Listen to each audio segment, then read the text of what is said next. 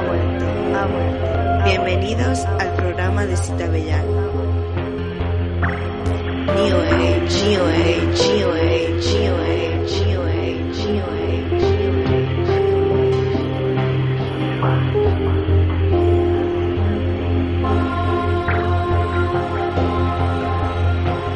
Ha vuelto, ha vuelto, ha vuelto. El lugar donde la diversión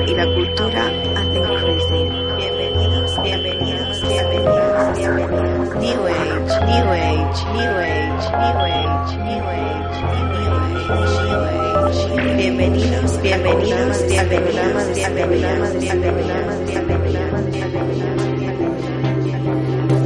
Age, New Age, New Age,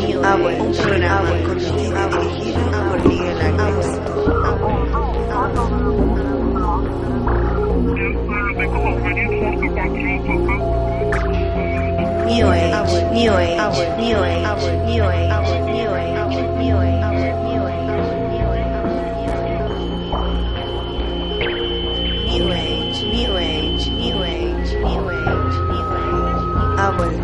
vuelto, ha vuelto, ha vuelto, ha vuelto, ha vuelto. New Age, New Age, New Age, New Age.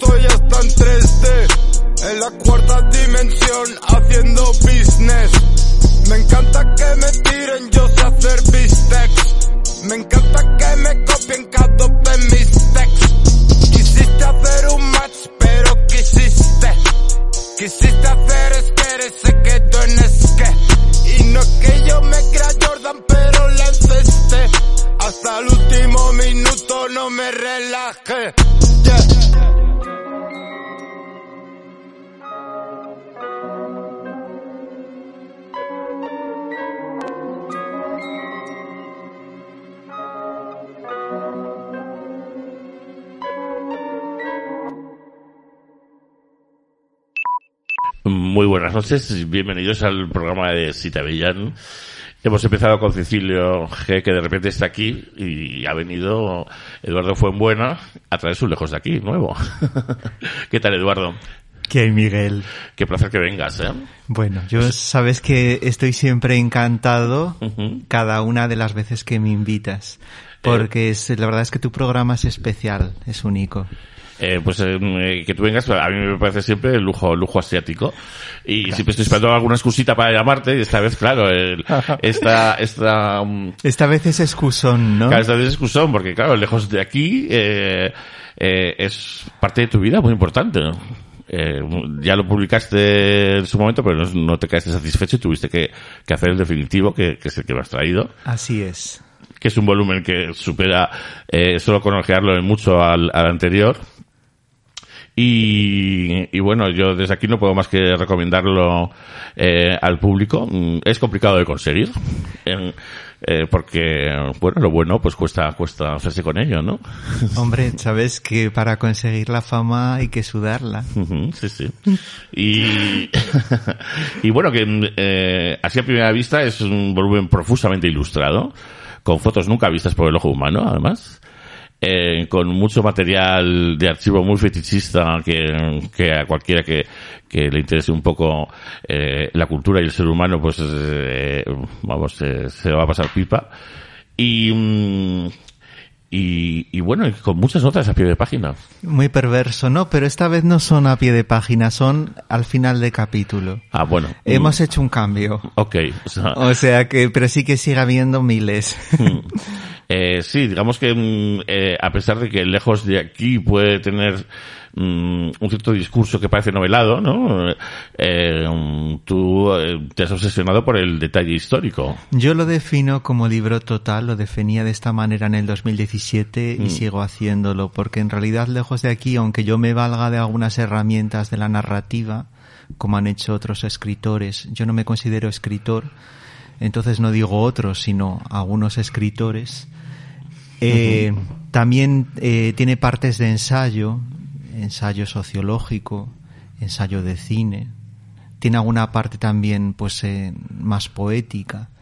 En realidad es un libro muy diferente al que publiqué. Eh, ya se acerca más a lo que yo quise escribir hace 11 años, cuando yo empecé a trabajar en este proyecto eh, oficialmente.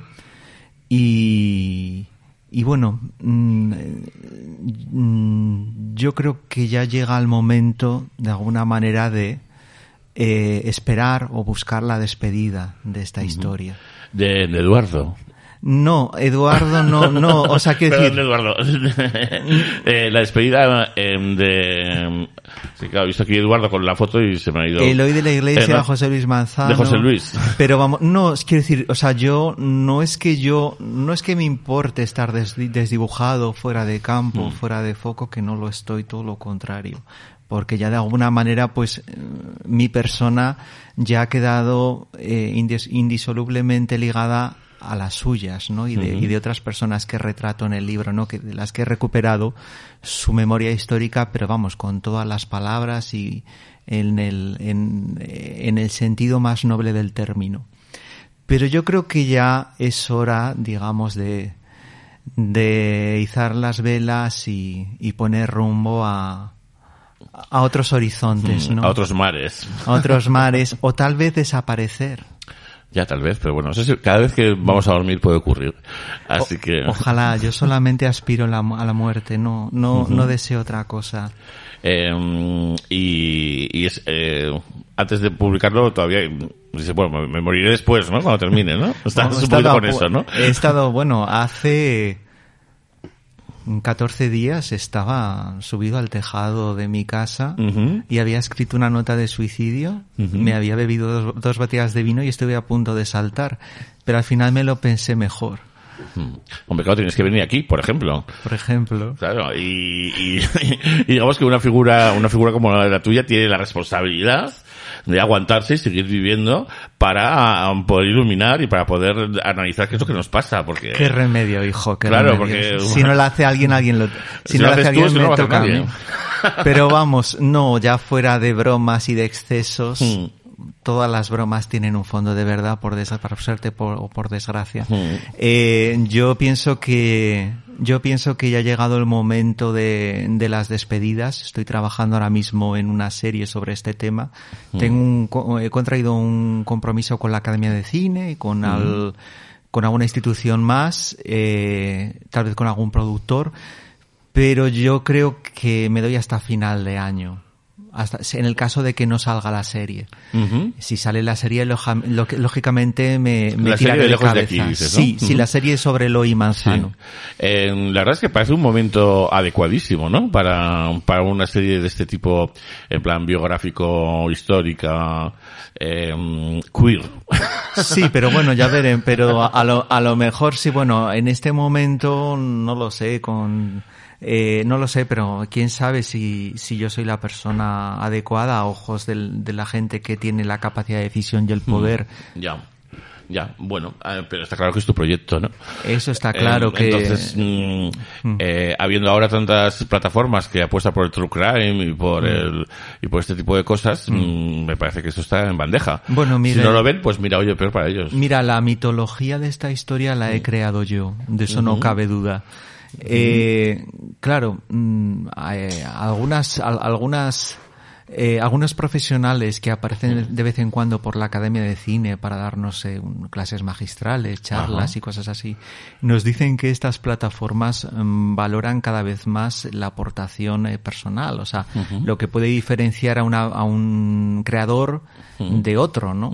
Entonces no es todo, eso te da cierta esperanza de que no es todo corrupción y mandanga, sino que tal vez ahí fuera haya una persona de poder eh, y, y que tenga esa, o sea, que ostente el poder y que, te- y que tenga esa, eh, eh, eh, que pueda tomar la decisión de que esta historia se cuente como hay que contarla, remitiéndose a la verdad, a la bondad y a la belleza, por ejemplo. Sí, ya, mm, hay veces, bueno, nunca se sabe, ¿no? Por ejemplo, lo que hicieron con Alcácer, eh, mm, hay, hay muchas voces que dicen que, que eso, que, que no tuvo nada que ver ni con la verdad, ni con la bondad, ni con la belleza. Eh, El que el, el crimen o lo, o lo que se perpetró luego, o el Eh, que se perpetró luego. eh, no, en la serie que salió en Netflix sobre el Ah, tema. el, el postrero, ¿no? Sí, el postrero. Mm. Sí, sí, sí. eh, entonces, bueno, aunque lo de la casa es justo es que es una cosa que es mm, eh, eh, tan complicada, ¿no? Que no es extrañar que se siga todavía apostando por porque es este vivo inglés y esas cosas, ¿no? Pues fíjate que yo estoy yo sobre todo obsesionado con Rafi Escobedo. O sea, es que Sí, yo sueño es- con él. Sí, es, es- está olvidado el pobre. Bueno, Yo, yo, aparte, yo abro las lo digo siempre, pero es cierto, yo cuando me levanto abro la- las ventanas de mi casa y veo su dormitorio desde mis ventanas, porque vivo enfrente de donde vivía él, de su casa familiar. ajá. Y de verdad, o sea, lo he pensado, si yo tuviera que contar otra historia basada en hechos reales, sería la suya, ojo, no la del crimen de los marqueses de Urquijo, la suya. Por lo demás, solamente me interesa la ficción. Pero mm, la, la suya, mm, eh, tenemos herramientas para poder contarla. Hombre, pues... eh, Tú la conocemos, la conoces. Hombre, Marcos García Montes tiene guardada, guarda- eh, guardado en, en varias eh, cajas fuertes eh, fuera de España o tal vez en España unas memorias inéditas. Ah, mira. Ahí se ha escrito mucho, es eh, los cronistas hacían la crónica en ese momento, hablaban continuamente con él, con los otros testigos, eh, con los encausados, entonces te quiero decir con los familiares y se, ha- se han se han corrido ríos de tinta sobre esta historia. Sí. No sería tan difícil de. Yo solamente tuve oportunidad de hablar de- con Matías Antolín eh, porque en realidad hay una conexión muy fuerte entre la historia de Eloy de la Iglesia y José Manzano y Rafi y personas muy próximas a Rafi, eh, amores, él los llamaba, Rafi los llamaba mis amores. Entonces, eh, aparte en esta nueva versión del libro eh, eh, eh, lo detallo, ¿no? Pero mm, Rafi no, no fue llevado por, por una mano femenina oscura. Mm, eh, vamos a ver, eh, yo pienso que todo sea, yo no es que pienso, o sea, las personas que realmente conocieron a Rafi mm, cuentan que lo hizo todo por amor, o sea, que realmente su perdición fue un grandísimo amor, un grandísimo amor por, por una fémina, por una mujer, por Sí. una Scarlett O'Hara. Sí, sí, sí. Una rica heredera. Pero vamos, ahí, ahí realmente está la historia. El otro día hablaba con un periodista ami- amigo y hablábamos de Jesús Aguirre, hablábamos de Rafi, habla- hablábamos de algunas vedettes, de algunas actrices de la, de cine de la transición. Es que Jesús Aguirre, qué fuerte de Sí, repente. y, pero en realidad, y, y al final, y todo esto nos llevaba a eh, concretar, individualizar, mm, decidir cuáles eran las grandes historias ¿no? de la transición española. Mm. Nos quedábamos eh, con Adiuska, por supuesto, nos quedábamos con Rafi, nos quedábamos con Manzano, nos quedábamos con Amparo Muñoz, por supuesto, Sí, y mm, ¿cómo se y llamaba? con Jesús Aguirre. Y con Jesús Aguirre, por supuesto. Y también está el Duque de Feria. Al Duque de Feria Mm. sí, pero está más silenciado últimamente y yo creo que es una historia que ya difícilmente saldrá, ¿no? Con esta dictadura de lo políticamente correcto y de la mentira y si sale será simplemente para destruir, para, para que caiga todavía, o sea, para hundir, hundirle todavía más bajo tierra, ¿no? Un metro más. Sí, probablemente. Entonces, pero bueno, y aparte te quiero decir, eso, eso es... eh, eh, Eso es Sevilla, además. eh, es Sevilla, es, es, es, es, eh, nobleza, nobleza española, entonces todo se, se sepulta, se olvida y se, se aparta, ¿no? Porque luego siempre va a haber una, otra persona que, otra persona que herede el título nobiliario, ¿no? Y hay que rendirle pleitesía. Mm. Él murió en la cárcel, ¿no? Igual que Rafi.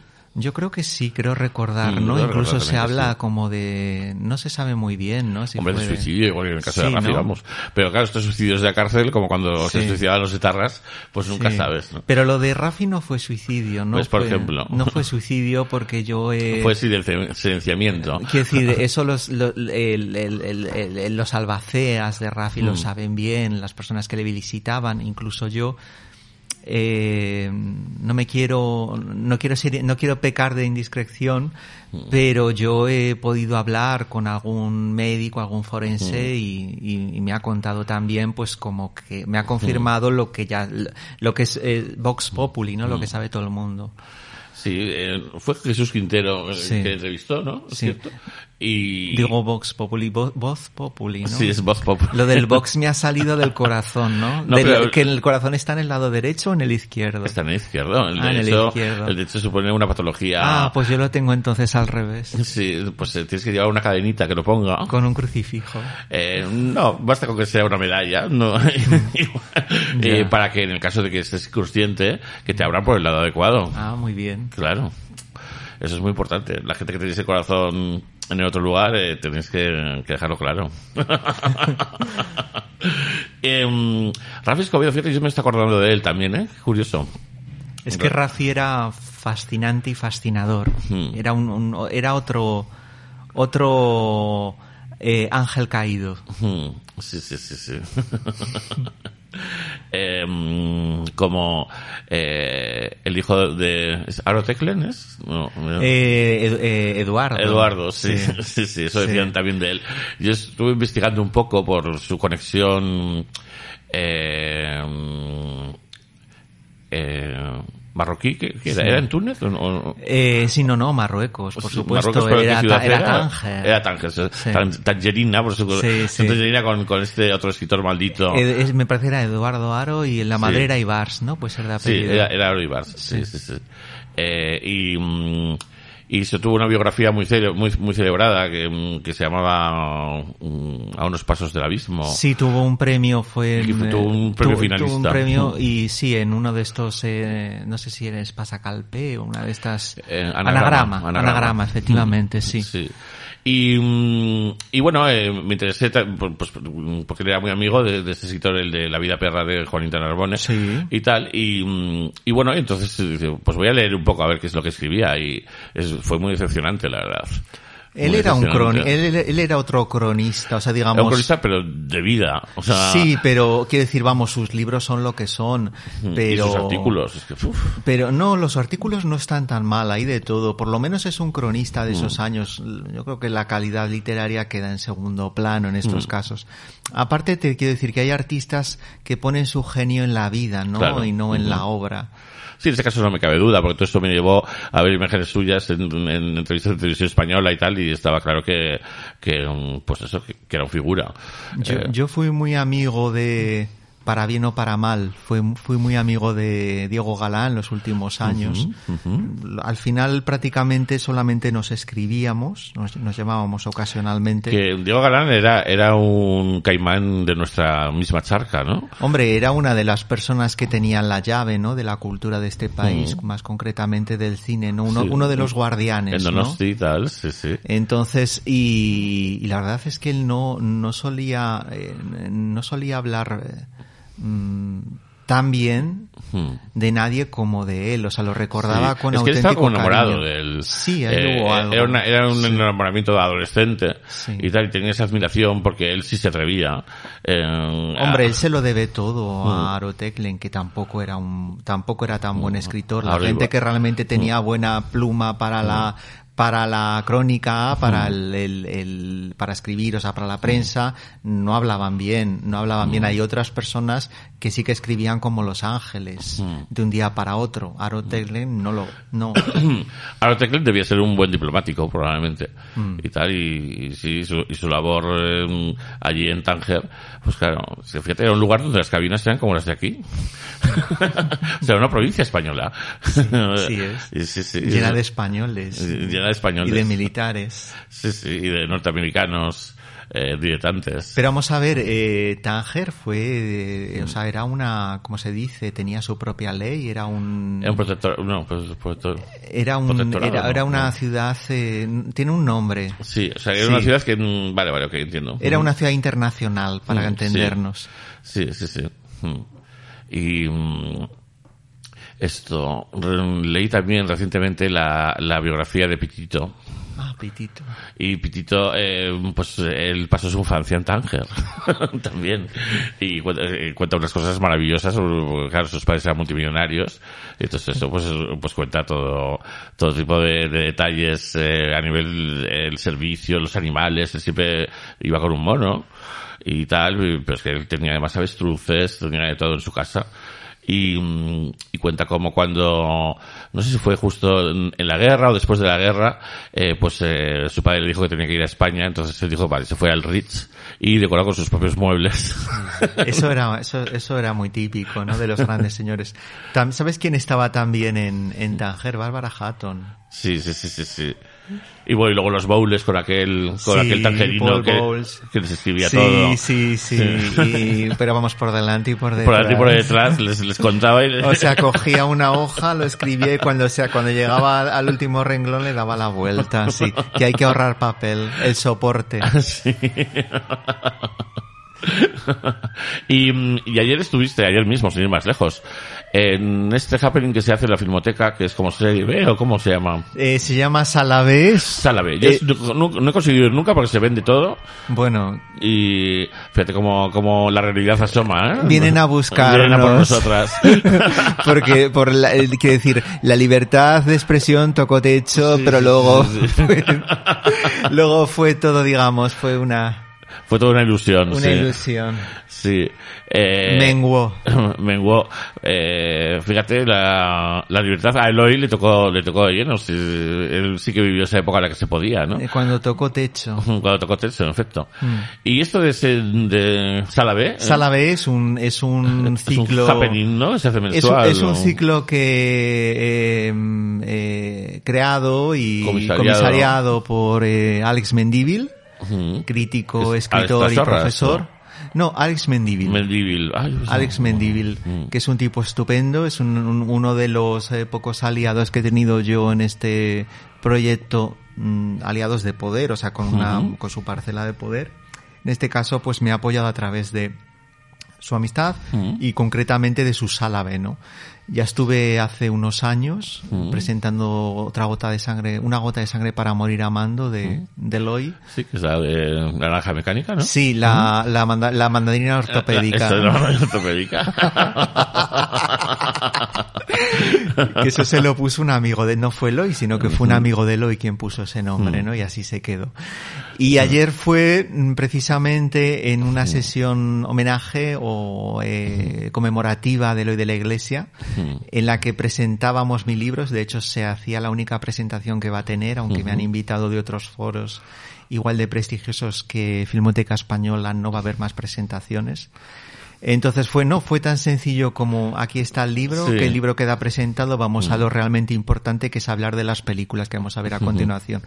Entonces Alex y yo eh, optamos por un programa mm, no, no eh, centrado en el hoy, no eran títulos del hoy, sino que nos salimos por la tangente. En el sentido de que elegimos mm, dos cortometrajes de un discípulo, no es discípulo, una persona, porque era, era eh, coetáneo exacto al hoy, que trabajó con él tanto delante como detrás de la cámara, que es Alejo Loren, y luego una película que comparte ciertas características eh, temáticas mm, de características de producción y de digamos de la coyuntura política porque ambas son las últimas en absoluto prohibidas eh, por la dirección de cine- desde la dirección de cinematografía eh, porque la mm, eh, junta de mm,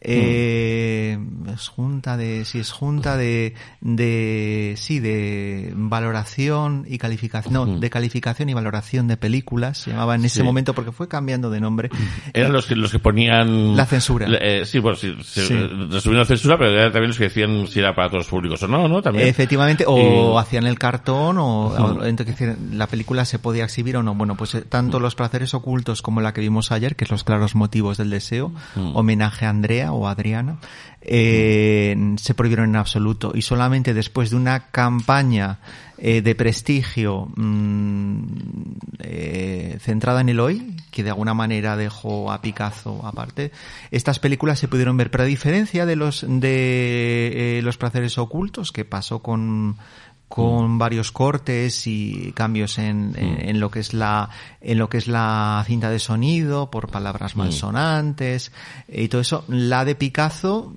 pasa pasa íntegra. Entonces es la primera película que se estrena eh, sin ningún corte y ya como tampoco había censura previa de guion desde febrero del año 76, estas películas son del año 77, vamos, rodadas en el 76 pero estrenadas en el 77, pues había un paralelismo, aparte de que el productor era José Frade en ambas, eh, no en ambas, perdona, en eh, José Frade había trabajado en Una gota de sangre para morir amando un año antes, eh, Los placeres ocultos no es de Guarido.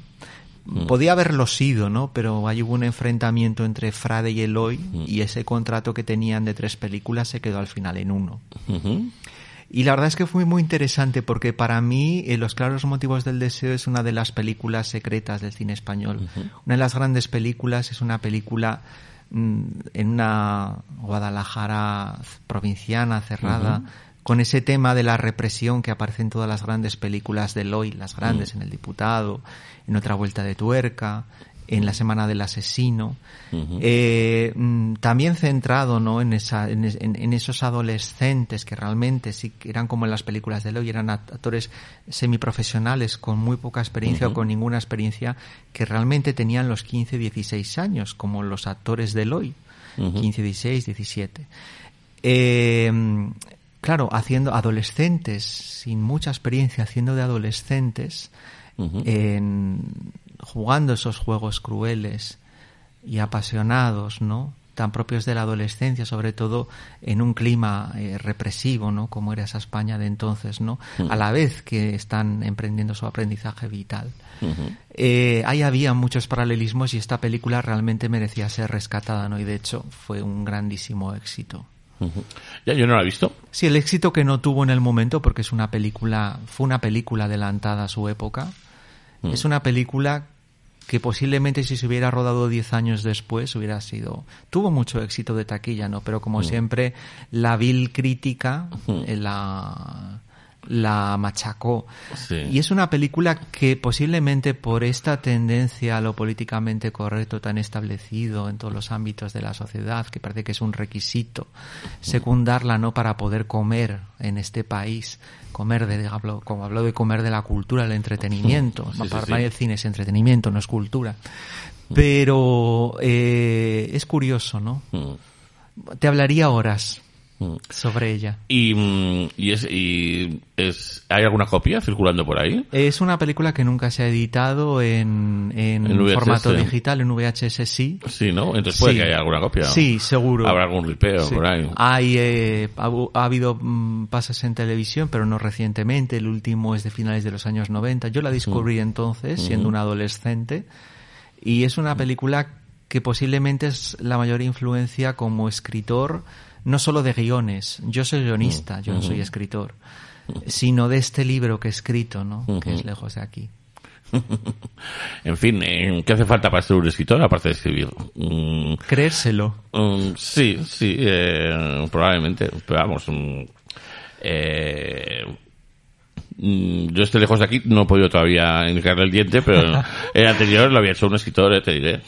¿No? Bueno. o por lo menos eh, alguien que estaba escribiendo. O sea, Mira, Miguel, eh, lejo- lejos de aquí, o sea, el nuevo lejos de aquí, la verdadera historia de lo de la iglesia y José Manzano ha sido la mejor escuela de escritura, eso no te lo voy Claro, a negar, pues, porque ha sido, mm, eh, ha sido como la persona que hace un tapiz y luego tiene que deshacerlo para volver a hacerlo, ¿no? Entonces, mm, a nivel de vocabulario, a, ni- a nivel de, de morfología de la frase, de sintaxis, de todo esto, aprendes lo que no hay escrito, ¿no? Pero eso no quita, quiero decir, pero yo eh, puedo poner toda mi alma en este proyecto y sacar las fuerzas y sacar el talento que no tengo, ¿no? Pero ¿quién me dice que en otra historia yo sea capaz de hacer otro tanto?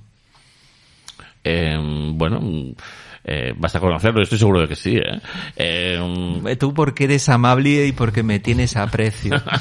no, y porque, y porque me parece, eh, apre- eh, aprecio además el trabajo que supone y, y lo valoro, entonces eh, cualquiera debería hacerlo.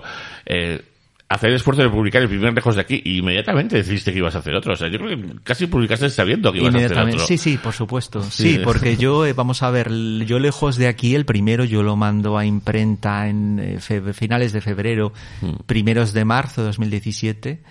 Y no ve la luz hasta pasados bastantes meses. Mm. Eh, yo ya no lo puedo tocar y yo ya me estoy arrepintiendo. O sea, Mm. en esos cuatro o cinco meses yo ya me estoy eh, Mm. arrepintiendo y ya empiezo a trabajar y me doy cuenta que hay cosas que no, me faltaba la, la experiencia, me faltaba el editor que eh, separara la paja del Esa grano, que yo también tenía esperanza de haberlo encontrado en, en esto, en esta etapa de tres años y medio, eh, incluso cuatro, pero no ha sido así. Por desgracia no ha sido así, todo lo contrario. Solamente he encontrado personas que me han eh, puesto zancadillas o me han intentado hundir moralmente. Claro, siempre están los editor, editorcillos, por llamarlo de alguna manera, que intentan aprovecharse de tu trabajo, ¿no? Y que te dan, pues, el mismo te ofrecen el mismo porcentaje sobre el PVP que te puede ofrecer, pues qué sé yo, Planeta.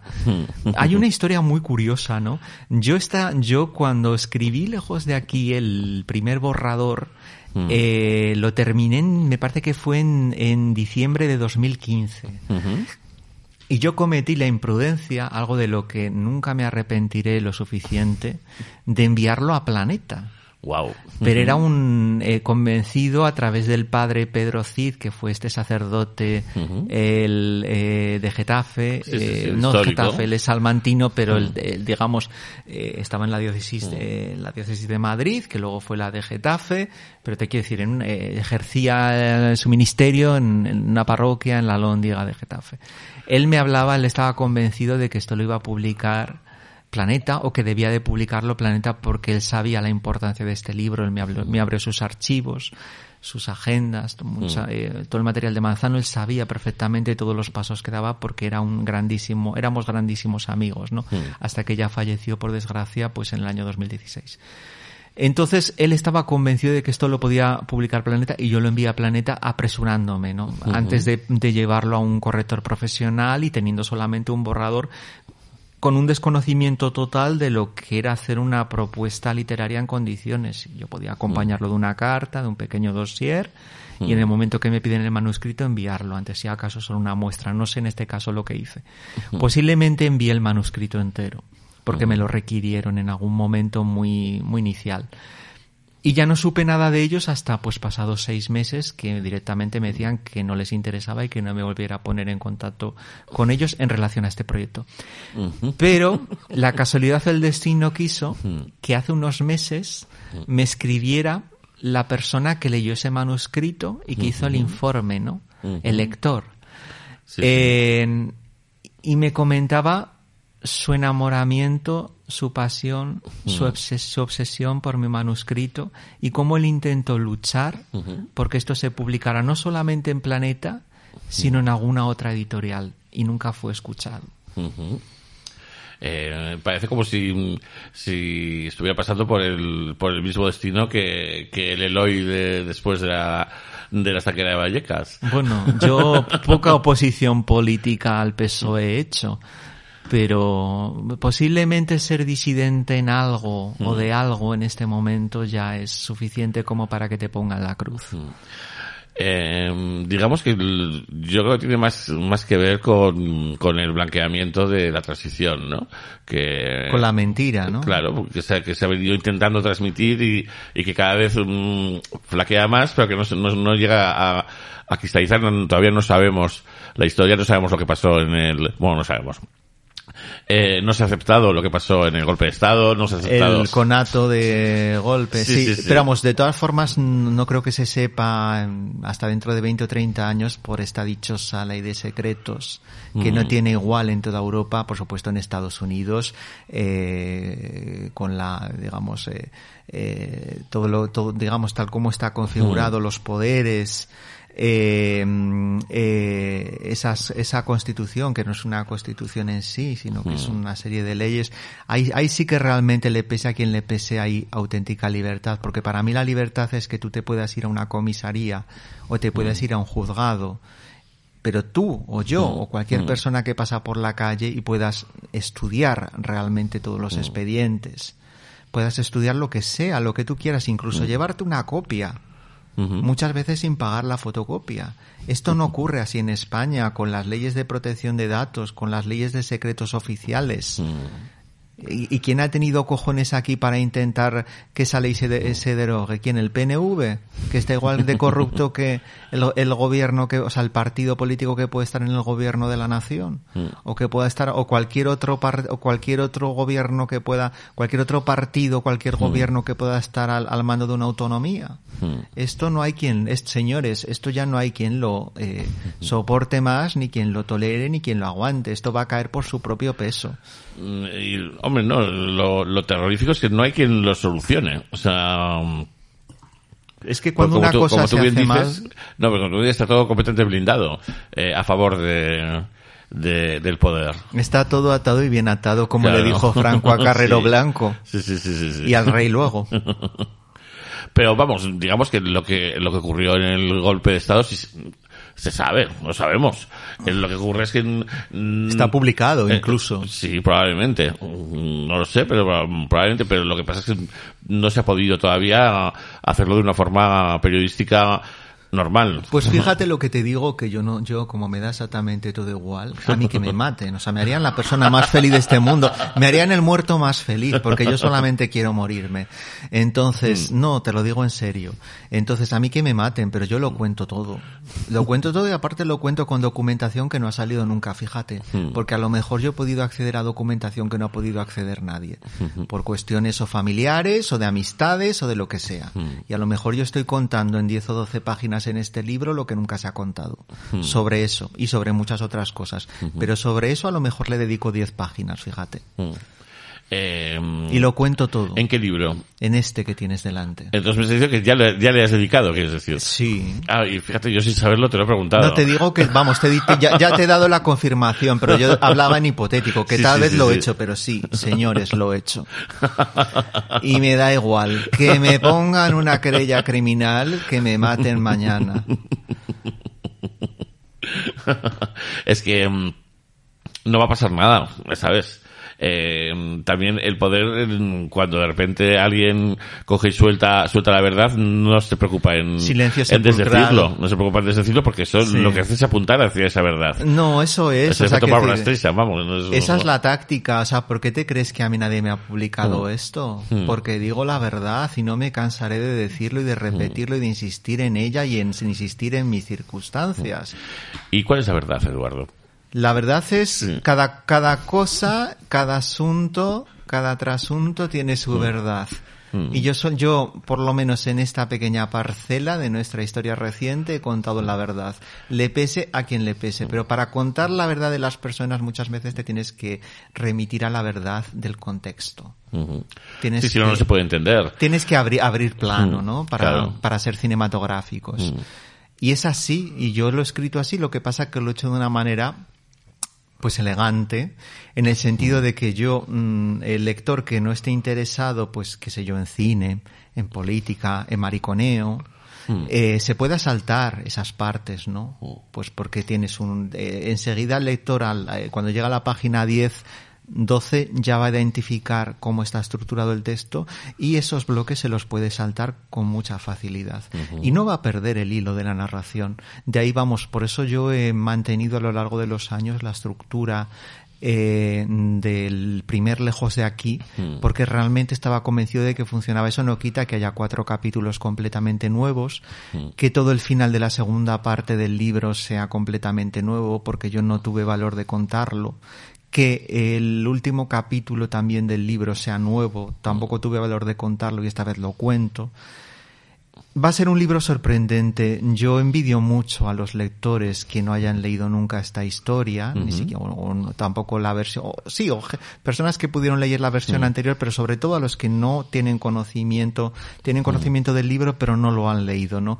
Porque de verdad, mm, ya, yo creo que ya pueden sentirse unos privilegiados. Eh, no vamos a pasar la oportunidad, aparte yo lo hago por los oyentes, de, de decirles cómo lo pueden adquirir el libro. Eh, es complicado, lo sabemos, pero alguna forma habrá, ¿no? Sí, bueno, el, el libro es, yo siempre he dicho que, que está escrito para ser leído. Claro, yo siempre he dicho que este libro, quien realmente quiera leerlo y lo merezca y tiene- tenga un Llegará alma, claro, y, ten- y tenga un alma limpia y Mm. pura y bella, no se va a quedar sin, no se va a quedar sin leer- leerlo. Mm. Yo, por ejemplo, esta tarde he estado, re- este, hoy durante todo el día he estado Mm. repartiendo libros por, por Madrid. Y la penúltima persona, la, la última persona antes de venir aquí a grabar contigo ha sido uh, Alexander, que ha estado aquí contigo, me parece. Alexander, eh, sí, el, el que ha escrito el- la biografía de Divine. ¿Has- ¿Lo lo has tenido aquí? Eh, lo he tenido- eh, espérate, creo que no, ¿eh? No lo has tenido todavía, No, pues deberías de eh, tenerlo. eh, Sí. Espérate, nos hemos escrito, o sea, Sí. estamos en proceso, pero fíjate, Pues eh, deberías de has hablado tenerlo. del futuro de repente. Sí, pues deberías de tenerlo porque aparte me ha comentado que está trabajando en, en algo muy interesante que por supuesto no voy a no voy a, A reventar, pero es una persona maravillosa que Mm. tiene muchísimo que contar.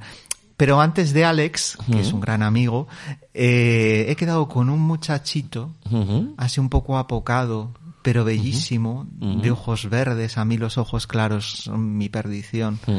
Claro, son los lagos donde ahogarse, sí. Sí, y era, mm, de verdad, era una persona, es el, el joven es el, el- el- el típico joven que no es consciente de su belleza, ¿no? Y ha sido maravilloso, han, han sido solamente 5 o 10 minutos, porque no podía estar más, me estaban esperando en la siguiente Estación. En la, sí, sí, efectivamente, la siguiente estación, bueno, no, iba andando, pero sí era la siguiente estación. Y, y no me podía entretener más, ¿no? Pero esa sonrisa, esa mirada de agradecimiento, es, es, es, es- esas, mm, esa opinión, ¿no? Es- es- es- es- esos poco, ese breve intercambio, ¿no? De palabras, para mí ha sido un privilegio. ¿no? Es que para mí hablar con cualquier joven es un privilegio. Me siento privilegiado por ello. Eh, eh, sí, porque sigue, sigue habiendo jóvenes que, mm, que, que le puede interesar eh, todo esto, ¿no? Mm, Hay esperanza. Es complicado, ¿no? Es complicado, Mm. pero sí, hay, eh, hay esperanza, como no, ¿no? Hay personas que todavía pueden tener una inquietud eh, mm, cultural verdadera. Mm. Hay personas que puedan tener todavía un- una aspiración ¿no? al, al- al pensamiento crítico. Mm. Ya, yo sufro mucho por ellos por lo de la pandemia. Porque, claro, en, en, en, ese momento de tu edad, de tu formación, sufrir esto, o sea, en fin, me parece una cosa. Hombre, este ya estaba crecidito, ¿eh? Ya era un chaval de sus veintitantos. Bueno, lo mismo te digo, yo es que vamos, a mí me toca, o sea, me toca Sí. no salir un día a la calle. y, y me ha sido un problema. A mí los que me dan pena son los muchachitos de 11, 12, 13, Mm, 14, hasta los 17, 18. Pero vamos, sí, es trágico en cualquier caso. Sí, porque mm, igual esos, esos muchachos, yo que sé, ¿no? Eh, pero es que ya cuando a partir de los 20, mm, tu, tu mundo está siempre en la discoteca, en la calle, en... No, pero ellos también, los que tienen 13 y 14 también tienen su mundo. Mm, Sí, sí, cierto, pero mm, te obligan a volver a casa antes, no sé cómo decirlo. Sí, también. ¿No? Eh, y, y estás más acostumbrado a que te manden. Eh, una persona ya que se libera de eso y se encuentra con que el Estado le está poniendo la bota del cuello. Ah, entiendo. eh, pues Entiendo, es terrible. Es sí. tremendo. O sea, es como que la libertad que te ha venido dada te Sí, es sí. arrebatada, ¿no? Absolutamente, la que te corresponde, con- Sí. para la que has estado viviendo, Sí. eh, pues no. A mí eso me gusta de los jóvenes, que son los pocos que tienen todavía esa capacidad contestataria, ¿no? Esa voluntad, la poca, ¿no? Que le puedan Mm. dejar, porque también ellos están sometidos de alguna manera a sus adultos, no a sus mayores. Mm. Pero vamos, desde luego ellos son la esperanza del mundo Sí, sí, sí. y la luz del mundo. Eh, pues esperemos que se den cuenta, ¿eh? porque Alguno, alguno se dará Mm. cuenta. Eh, yo, Pedro, Pedro, Pedro Cid decía que en algún momento todo esto caería y que nosotros veríamos el principio de, un- de un- de un- de una, de una nueva sociedad, una nueva era. Esto lo han, lo han pensado muchos humanistas eh, marxistas. Pero Pedro lo decía con una verdad y con un convencimiento que realmente te conducía a ello, ¿no? Te lo, te lo, te lo traía a ti. Mm, sí, sí. Ese futuro, ¿no? Mm. Eh, ya, pero bueno, yo estoy observando eh, la gran eficacia del, del Estado eh, y, mm, y, y lo, lo poco que, o sea, los pocos recursos que cada vez les está quedando a las personas, a los jóvenes, para poder eh, cambiar o rebelarse, o no sé. mm, Pero es que no es el Estado, o sea, no son los políticos, no son los gobiernos, no es un Estado, es, eh, que decir, los poderes eh, ejecutivos, pues eh, hacen su, lo que tienen que hacer. Aquí el problema es, eh, que decir, es todo de índole económica, o sea, está, Es supranacional, claro. obviamente. Sí, o sea, Eh, es algo internacional, o sea, estamos de- dentro de un mundialismo Mm. creciente, estamos viviendo una época posindustrial y poscapitalista a tope, Mm. y, y- y realmente es ahora una época de cambio, ¿no? De todas formas, yo hablo con personas que están mucho más informadas que yo y más formadas Mm. eh, en muchos aspectos, y esto casi lo ven como un momento de, que decir, que hay que pasar de este momento, hay que pasar por esta noche oscura, ¿no? Para llegar a la clara luz del día, a ese momento, digamos, de concordia, de celebración en la que caiga mucha gente, porque esto se va a llevar por delante a mucha gente. Están intentando que la gente que había despertado vuelva a dormirse. Y no lo van a conseguir, van a conseguir todo lo contrario. Esto simplemente ha sido un éxito puntual. O sea, esta dictadura asesina no va a conseguir que la gente vuelva a dormir. No van a, no, no, no nos van a pisar esas botas de goma baratas. Me gustaría pensar como tú, pero mm, me parece complicado. Yo lo que veo tras, decía Bertolt Brecht que mm, eh, eh, ninguna, la noche eterna no es, ¿no? O sea, siempre, siempre llegará el día, ¿no? Eh, aunque se, se esté pasando por esta noche, eh, creo que el amanecer que se va a presentar, que, o que veo después, es un amanecer desolador, ¿eh? Yo quiero tener de, de gran, po- de gran pobreza, gran Como, pobreza. como dice nuestro amigo, nuestro común amigo Weldon, ¿no? El Sí. apocalipsis ya ha llegado, ¿no? Sí, sí, sí, sí, claro. Pero yo realmente, o sea, yo quiero dar un voto de confianza al hombre, al ser humano. Yo quiero pensar que a pesar de que esta sociedad es completamente luciferina, que vivimos en un mundo hecho a imagen y semejanza del innombrable, que este es su reino, que él es el rey Mm. de, del mundo, yo quiero pensar que al final el bien y Dios, con el nombre que tú quieras poner a Dios. Triunfará, ¿no? Volverá a- de alguna manera. Yo estoy convencido. Yo quiero pensarlo y quiero verlo. Es lo único que me mantiene vivo. Eh, eh, te iba a decir que, quieres verlo, pero eh, pero recibes la muerte con Claro. eh, con gratitud. Pero ¿sabes qué pasa? Que yo luego, me, quiero decir, si es una cosa que realmente Dios me llama a su lado, sí, pero si es una cosa forzada, no, porque Mm. tal vez lo que hay al otro lado sea mucho más terrible. O sea, no se puede romper el orden natural. Esto es lo, lo, lo primordial, lo primero que tenemos que aprender. Este mundo, este mundo, o sea, yo sé que para muchos quedaré como un mojigato, como un hijo de puta católico, me da igual, o sea, que me, o sea, que, pero, pero en este mundo en realidad hemos venido a, a, a sufrir, a penar. Es así, o sea, quiere decir, y quien diga lo contrario se engaña. ¿Eso crees, eh? Así es. Y no tengo, yo ya sabes que no tengo filtros, yo ya los he perdido hace muchos años. No, no, no, pues, eh, si yo agradezco que me digas lo que piensas, solo que mm, yo fíjate, yo, yo, pienso, yo pienso que se puede no penar. Pero, eh, hombre, tenemos que pensar, tenemos que confiar en la felicidad. Mm. Eso está claro, tenemos que aspirar a ella. Mm. Tenemos, pero muchas veces la felicidad se encuentra donde menos te lo esperas. Sí, sí, sí, sí eh, está claro. Y muchas veces, eh, para mí la gran revolución precisamente es mirar hacia otros lugares donde está la felicidad. Eh, los lugares que hemos heredado no funcionan. Entonces, eh, lo cual no quiere decir que eh, tengamos que quedarnos con, con ese lugar de neurosis y, y, de, y, de, sufrimiento que, al que parece que estamos abocados. No, no, no, hay otros lugares y están aquí. ¿eh? Pero bueno, tú hablas de neurosis como algo eh, vocacional, personal, indudable, que está en cada uno de nosotros, mm. pero luego también está la neurosis provocada, ¿no? Desde fuera. Mm. Sí, sí, sobre todo provocada, ¿eh? Ah, tú hablas o sea, de la provocada. Neurosis despertada, sí. sobre todo. A mí sí, es que fíjate que me interesa más la, la, la, la, la endógena. Sí, eso es, la que viene de, de la que viene la, de fábrica. La que viene de fábrica está muy bien conocerla y poder, y poder eh, trabajarla. Pero mm, eh, es inevitable observar que, que parece que eh, por ahí mm, hay alguien que, que está obsesionado en, en, dispararla, ¿no? Pero bueno, eh, Academia de Cine. Entonces, ¿vais y os dan clases? Vamos a ver, eh, eh, eh, mi proyecto. Yo entiendo que eres, que eres académico. O sea, no, que, que yo académico. No, no, no. Yo no. soy, yo soy la antiacademia, por favor. Yo ya, estoy, bueno. que mi proyecto ha sido seleccionado por la Academia de Cine dentro del programa de residentes en su segunda edición.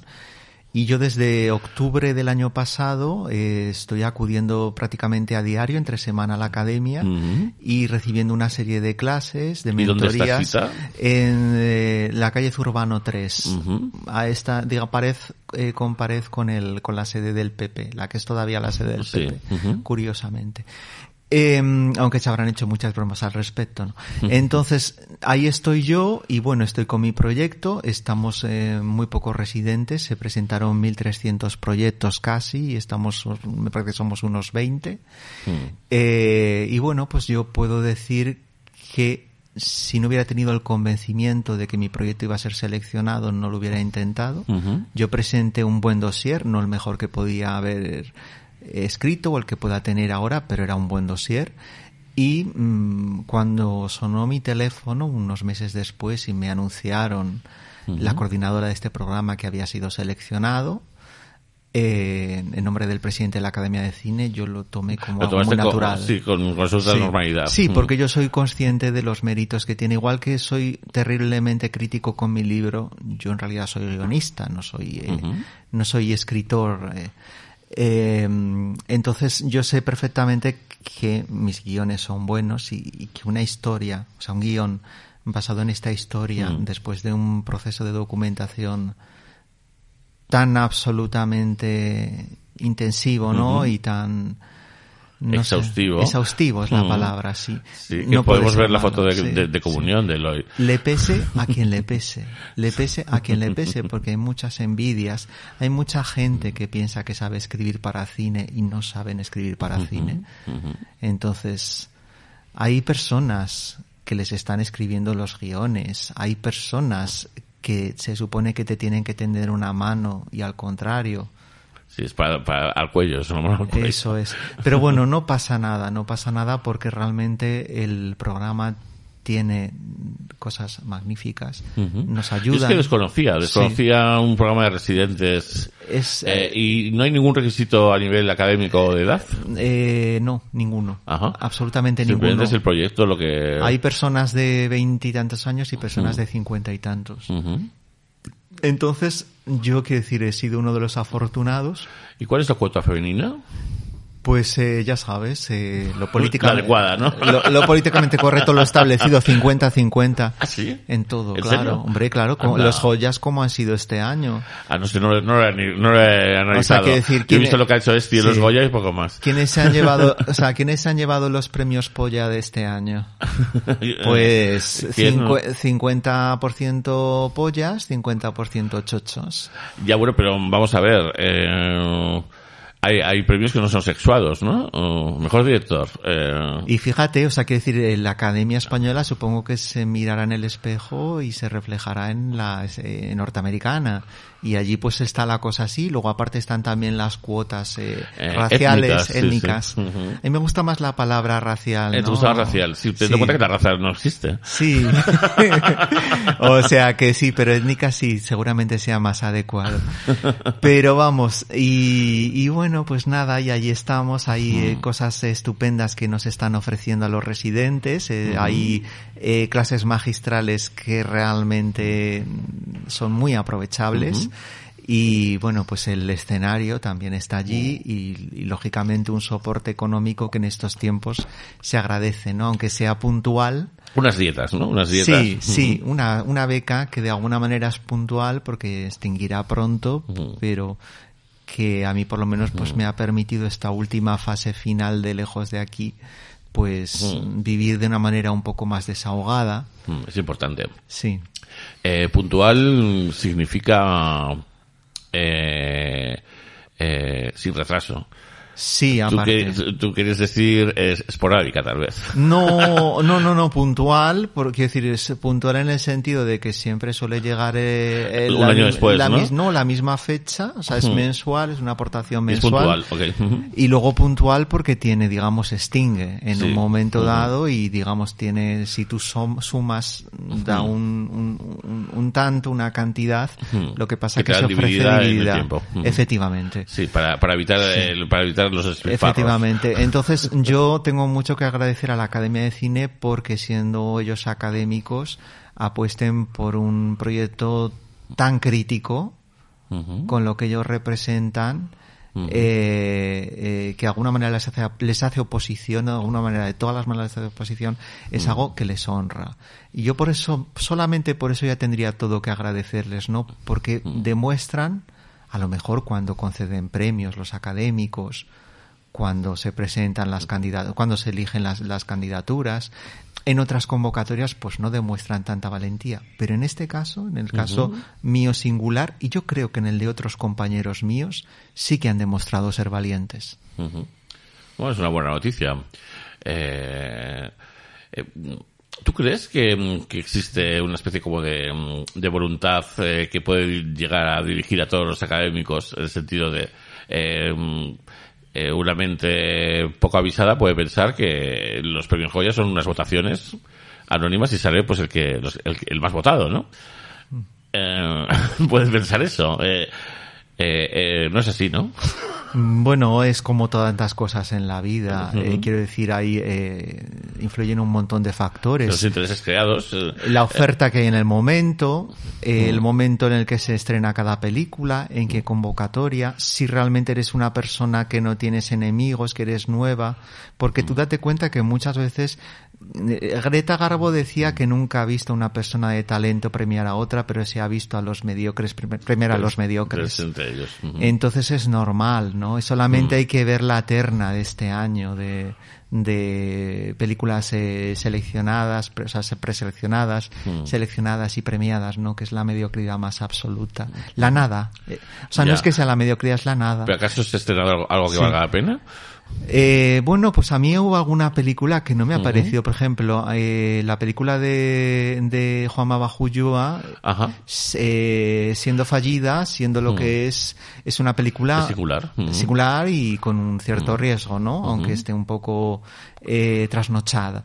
Eh, Hay una película pequeña, eh, una narrativa convencional como Uno para to- Todos, que yo creo que es como deberían de ser todas las películas. Es entretenida, cuenta algo y está bastante bien contada a pesar de algún protagonista un poco insoportable, que justo es el que nominan, claro.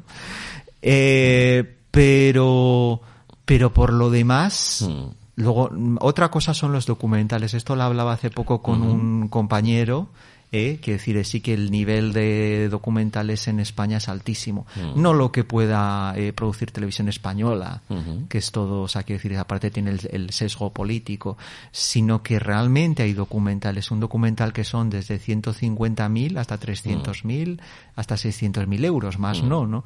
Entonces te quiero decir que hay documentales que por muy poco dinero son muy dignos, incluso son eh, eh, dignos de ver.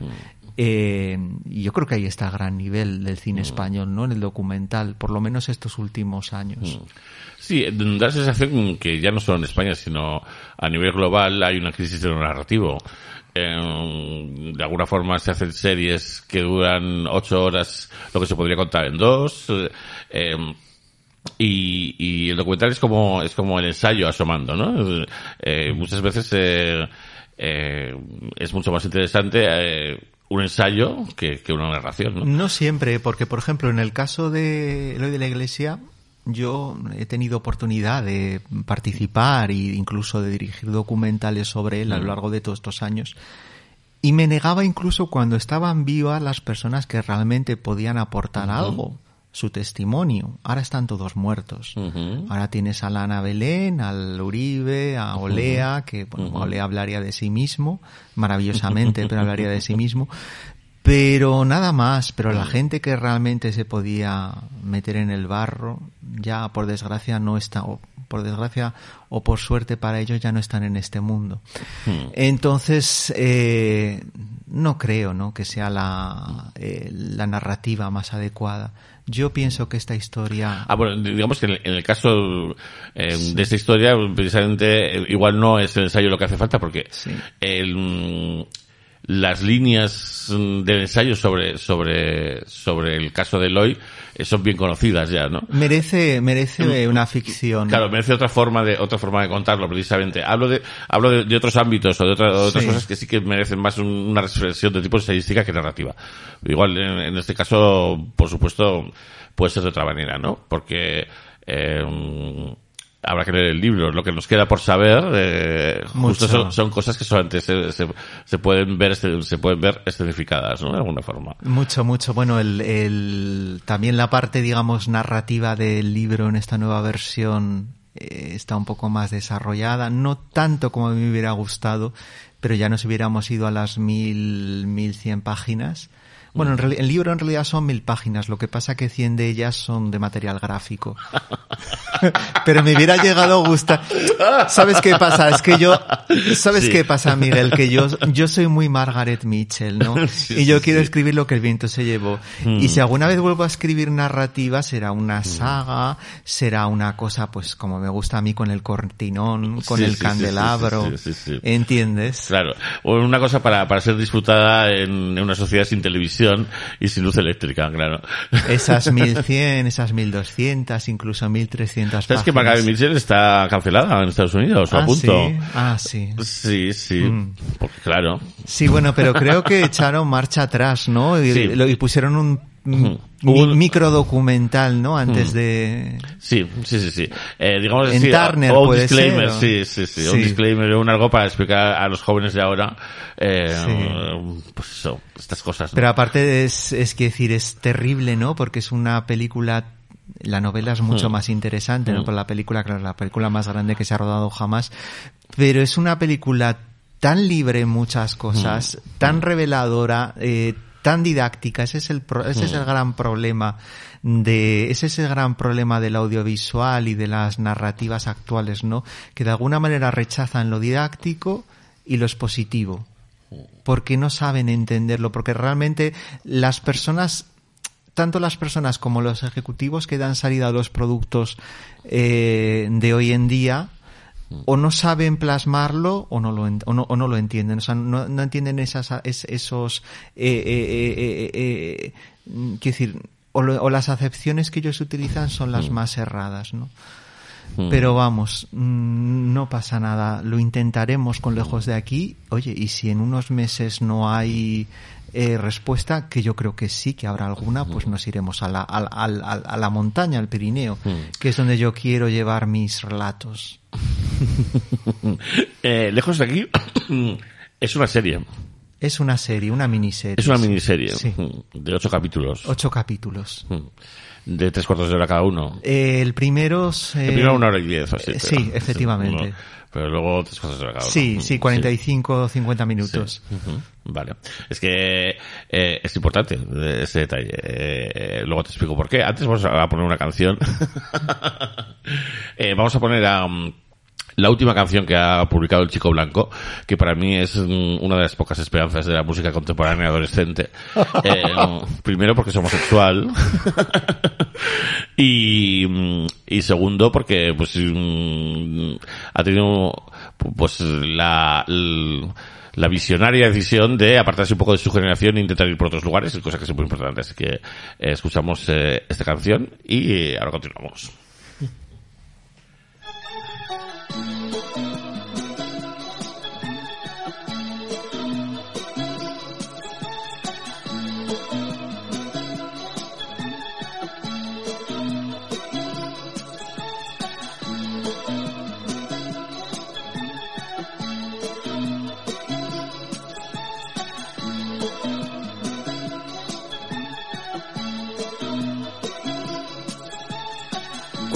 Estás a mi lado, siento que pasa algo. Quiero salir corriendo o contigo volando. Te veo y me da miedo.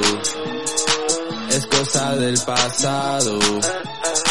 Mejor que me preguntes si no entendiste algo. Es que tú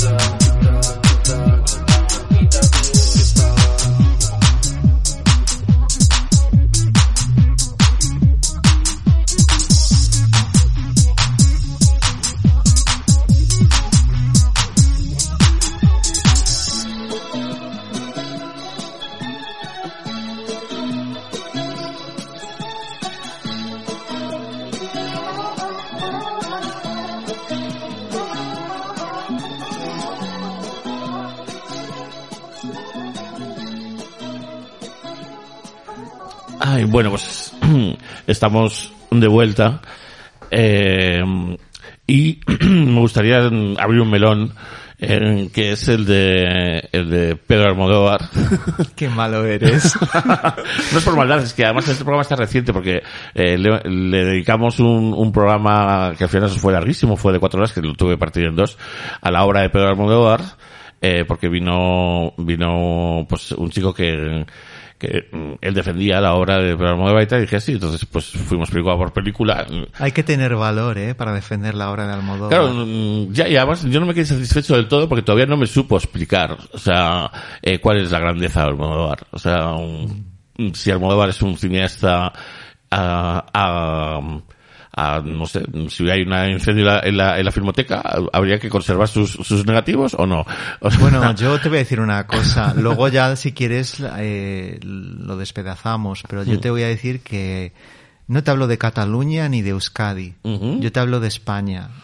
En España es el único que, ha- que hace cine, o hasta hace poco tiempo hacía cine. Luego a lo mejor últimamente ya hay alguno más. Pero cine, digamos, con mayúsculas será mejor o peor.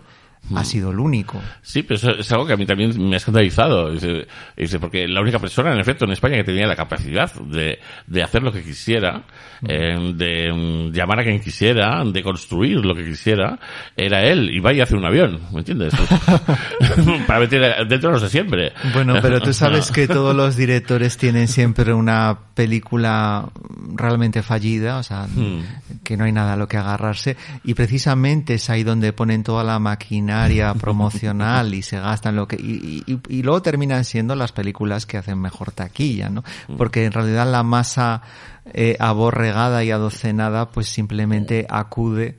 Pues si ahora le dicen la película mm, que ha ganado los premios Polla, pues van todos en tropel y dicen qué maravilla y parece que haya habido una epifanía, ¿no? Aunque luego en realidad no haya nada. Bueno, justo en este país, mm, el cine español, mm, eh, solo por serlo, se, define como malo y poco interesante. Mm, Hablo de la- mm, del grueso de la sociedad. Otra cosa son los diletantes que haya por ahí. Mm.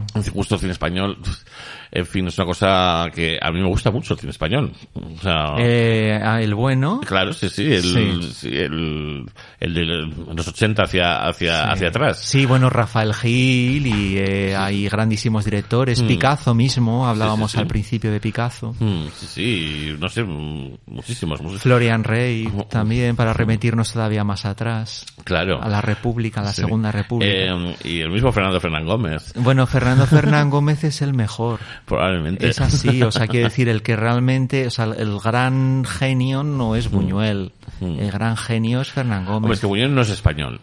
Eh, es aragonés.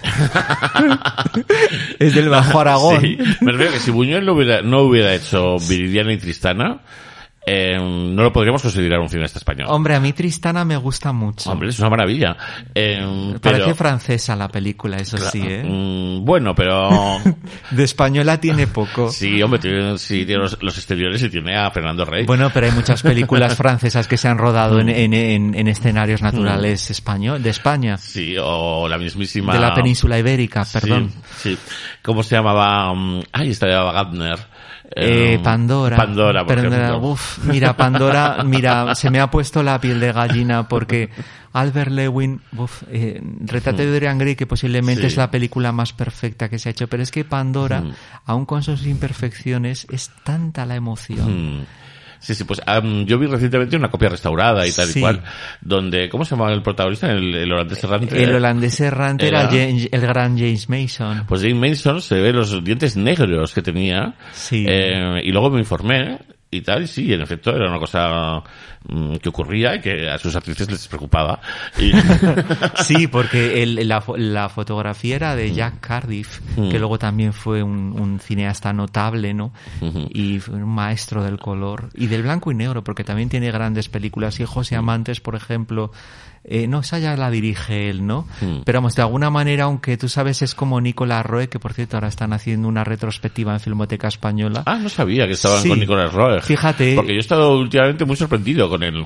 Sí, Eh, pero, pero es que falleció hace unos años. Pero fíjate que la Filmoteca Española tenga que hacer una retrospectiva de Nicolás Roe Tien- Tiene, tiene cojones la cosa, ¿eh? Cuando hace 10 años era de esos directores denostadísimos. Hombre, sí, claro, ¿no? Sí, como Ken Russell, por ejemplo, Claro. que también le dedicó una retrospectiva a la filmoteca. Ahí de- realmente se demuestra ¿Eso la cuándo? grandeza y la, la incoherencia. Pues la de, me parece que fue hace 5 o 6 y, y años. publicaron libro y todo. Eh, no, no, no, porque se hacen ciclos de muchos eh, Y hay directores. veces- bueno, hay veces que se hace libro. Sí. Los que pasan por el De Festival de y Donosti, los que pasan por el Festival de Donosti Sí. siempre hay publicación.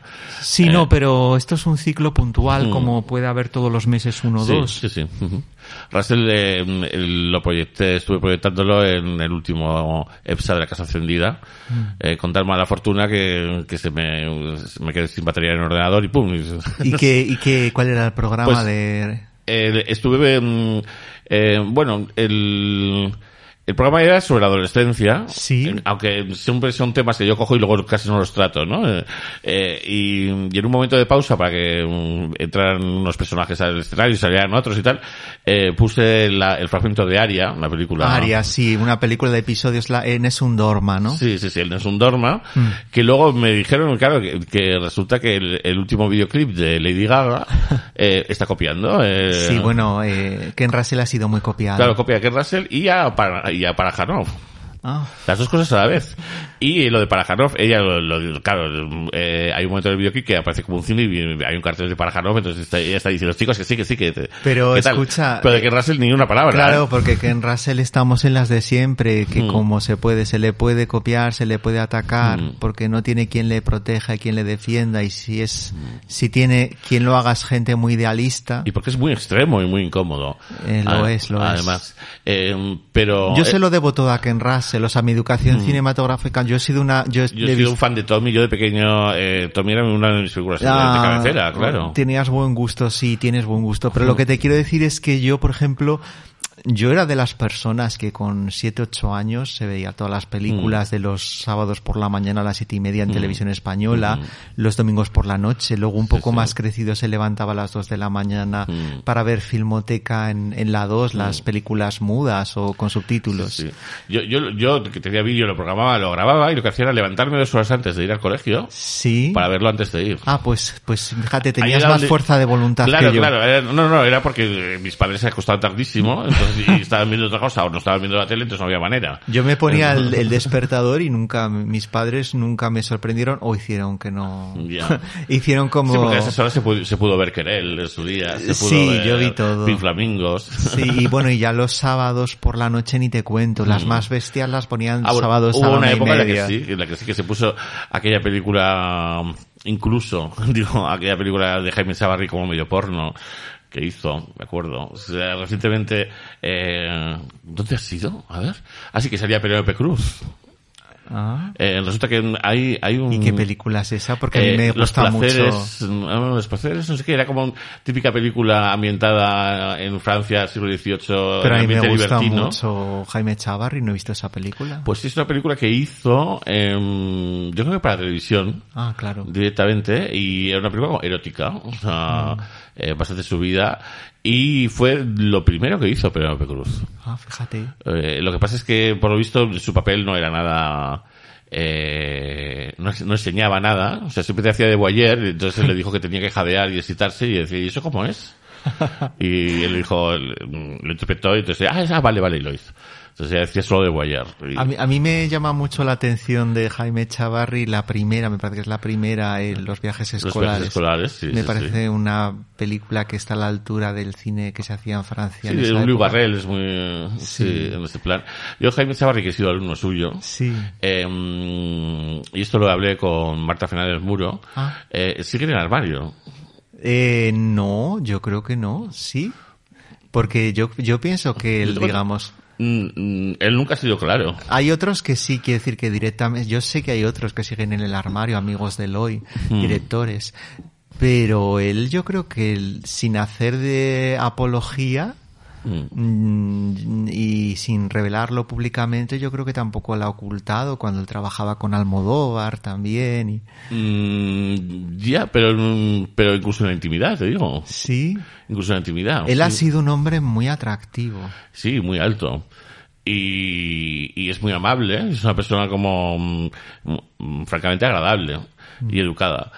Eh, pero mm, a mí me consta que hoy en día todavía, porque, mm, en fin, luego te contaré más detalles, que, que no recuerdo si se dijeron on the record o off the record.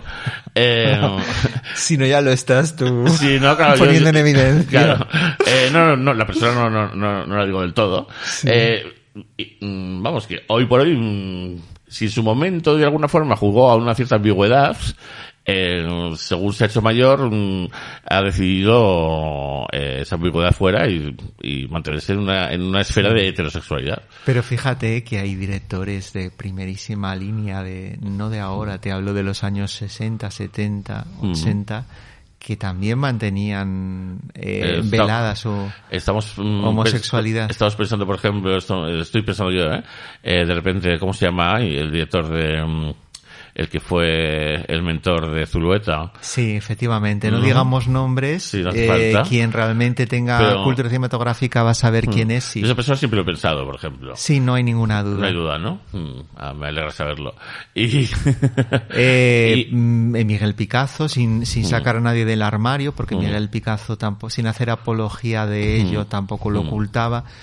Y yo fíjate que pienso que hubo un momento, como tú dices, que Jaime tampoco lo, Jaime Chavarri tampoco lo, lo, no, que decir, no era como Almodóvar, que era, vamos, No, con, no, con pero ese plumón pero tampoco lo puedes ocultar. También, lo ocultó también en su momento. ¿Sí? Se preocupó muy el deseo. mm, Pero eh, sí te salía vestido de travesti en, Pero eso no importa. en las películas. Pero eso no importa. En Flor de Otoño, por ejemplo. Sí, Frodo Toño hace un papelito, pero eh, eso es, es, mm, se puede mm, decir que es moderna. Eh, no sé, Santiago Userón, cómo, cómo, cómo se maquillaba eh, para eh, al principio de, de- de- de su grupo, por ejemplo, eh, te digo por caso. Sí, que yo sé perfectamente que la identidad no tiene nada que ver Mm. con la sexualidad. Sí, sí, por supuesto. Es evidente, Mm, sí. La cosa es que en su momento, mm, no sé por qué, el deseo le interesaba eh, Mm. mantener en duda la orientación sexual de Pedro Almodóvar. Incluso llegaron a alimentar el rumor mm, de que Carmen Maura y él estaban liados y fue uno de los motivos de su, De su ruptura. de su ruptura, que digo que se iban a casar, sí. Sí, que fue sentimental más que profesional. Sí, sí. Eh, y Jaime, eh, Jaime Chavarri yo lo veía un poco también en, en- en ese círculo en que él pues se podía permitir tocar temas como pues eh, los de la homosexualidad en muchísimas películas suyas. Pero escucha, Y- Jaime Chavarri sí que lo puede ocultar. Pero Almodóvar, Eh, con el plumón que ya, tiene... Ya, bueno, para que, pues para que veas. eh, eh, intentaban, pues, por lo menos, o, o no sé, pues que no se, que no se verbalizara, ¿no? Ya. En aquel momento. Ahora ya, obviamente, ya no tiene ningún sentido y hace mucho... Bueno, y de- ahora ya hace 40 años. Ya, pero hasta que hasta esta última película donde habla de él eh, y que tiene un novio, eh, Sí. eh, no lo había explicitado. Bueno, la ley del deseo es del año 87 y ahí se está contando a sí mismo. Em, Bueno, como le hubiera gustado ser a él. ya, pero no tan claro, pero no tan claro. como Porque en la él, él en realidad... Pero vamos, tampoco creo yo que se haya contado en esta, en el public reportaje al que te refieres. Em, sí, porque, hombre, el, el propio cartel es eh, Antonio Banderas y la sombra es él. Sí, ¿no? ¿No? ¿No has visto el cartel? Pero bueno, eso es una, no, hay la- el- no hay una portada del libro este de Hitchcock de Donald Spoto que también hacen un juego así. Mm, sí, probablemente. Alguna edición lo he visto Sí, yo. sí, claro, Pero vamos, es que es todo tan, es que ¿sabes Por qué supuesto pasa? que no es, no es nada creación, es todo tradición. ¿Sabes qué pasa? Hoy, por supuesto, tra- tradición manchega. O sea, es pero todo- ¿sabes qué pasa? Que es todo tan ridículo, es todo tan, tan pueblerino, tan, Mm. con esos chorizos colgando, con esos Mm. colorines, con esas formas, con ese cutre luz, con todo tan exteriorizado. O sea, es que es todo tan absolutamente ridículo. ¿Y, y a qué se debe mm, esa, esa especie de, de- de hipnosis colectiva que, que den por hecho que, que es un gran cine- cineasta? ¿A qué se debe? Eh, bueno, García es un cinéfilo. Él también es muy cinéfilo porque lo ha demostrado a lo largo Mm. Sí, de los claro, años. sí, sí. En realidad, o sea, hay una cosa que se llama homenajear, Sí. que se, otra, co- y otra cosa que directamente es Mm. coger ideas, eh, coger retales Sí, sí. de muchos trajes y confeccionar otro, ¿no? No vamos a decir nombres, pero todo el mundo tiene en No, es, muy, mente... es el- muy fácil, pero hay, hay muchos nombres que, que hay Sí. gente que no conoce, hay gente que, que no sabe que, mm, eh, yo qué sé, eh, mm, esa señora con ese look 60s que parece mujer Mm. se pone de ataque de nervios y que luego va en la moto, pues está calcada de la piel dura de Truffaut, por Ese es ejemplo. el, no, pero todo, pero vamos, todo, incluso digamos, o sea, no solamente de películas, sino de música, de novelas, pero es lo de siempre, o sea, digamos, eh, él, últimamente él reconoce su falta de formación humanista, su cultura, ya Mm. era algo eh, que estaba muy implícito en sus primeras entrevistas, Mm. en la Luna de Madrid y todo, es una persona que no tiene una formación, ¿no? Pero Que no claro, pasa nada, ¿eh? No pasa nada, no pasa nada. Pero te quiero decir que puedes, no, oye, que no puedes tener una formación y puedes ser la persona más culta de este mundo. Pero que te, porque te, por una formación autodidacta. Claro. No sé si es el caso el de Almodóvar, lo desconozco, ¿no? Pero, mm, claro, eh, mm, sus películas sí que están hechas, es que sus películas obviamente tienen mm, cada, y cada vez más lo tuvieron ese sentido, esa vocación comercial que entronca con el cine de la iglesia, que la aprendió muy bien el cine de, la, igle- de- de- de la iglesia, del que por cierto, no, es- no sé si reniega o no reniega, pero cuando le han llamado a hacer un ciclo en el país y fuera del país de cine español de la transición o cine español que le gusta a él, nunca ha elegido una película de Eloy. Y yo no me consta que nunca se haya referido públicamente a Eloy. Y le debe algo a Eloy. Algo le debe a sí, está claro. Eh, entonces- a, a nivel tradición. No, no, le debe a Eloy algo a nivel, digamos, eh, mm, eh, de contenido y a nivel yo creo que también mm, de, de alguna cosa que a lo mejor le facilitó Eloy en algún momento. Por ejemplo, la primera secuencia era el deseo, ¿no? Eh, o, por ejemplo, el sentido del humor de eh, que he yo para merecer esto está cal- calcado del de colegas, aparte de utilizar la misma o las mismas localizaciones. Pero bueno, no hablemos de lo obvio. La cosa es así, lo que, volviendo a, a la cuestión, eh, es que claro, el cine de, de- mm, también el cine de Loy estaba, tenía esa vocación eh, de popular radical, ¿no? Eh, o, eh, y, y de hecho para la gente de barrio, para la gente que llena la calle, ¿no?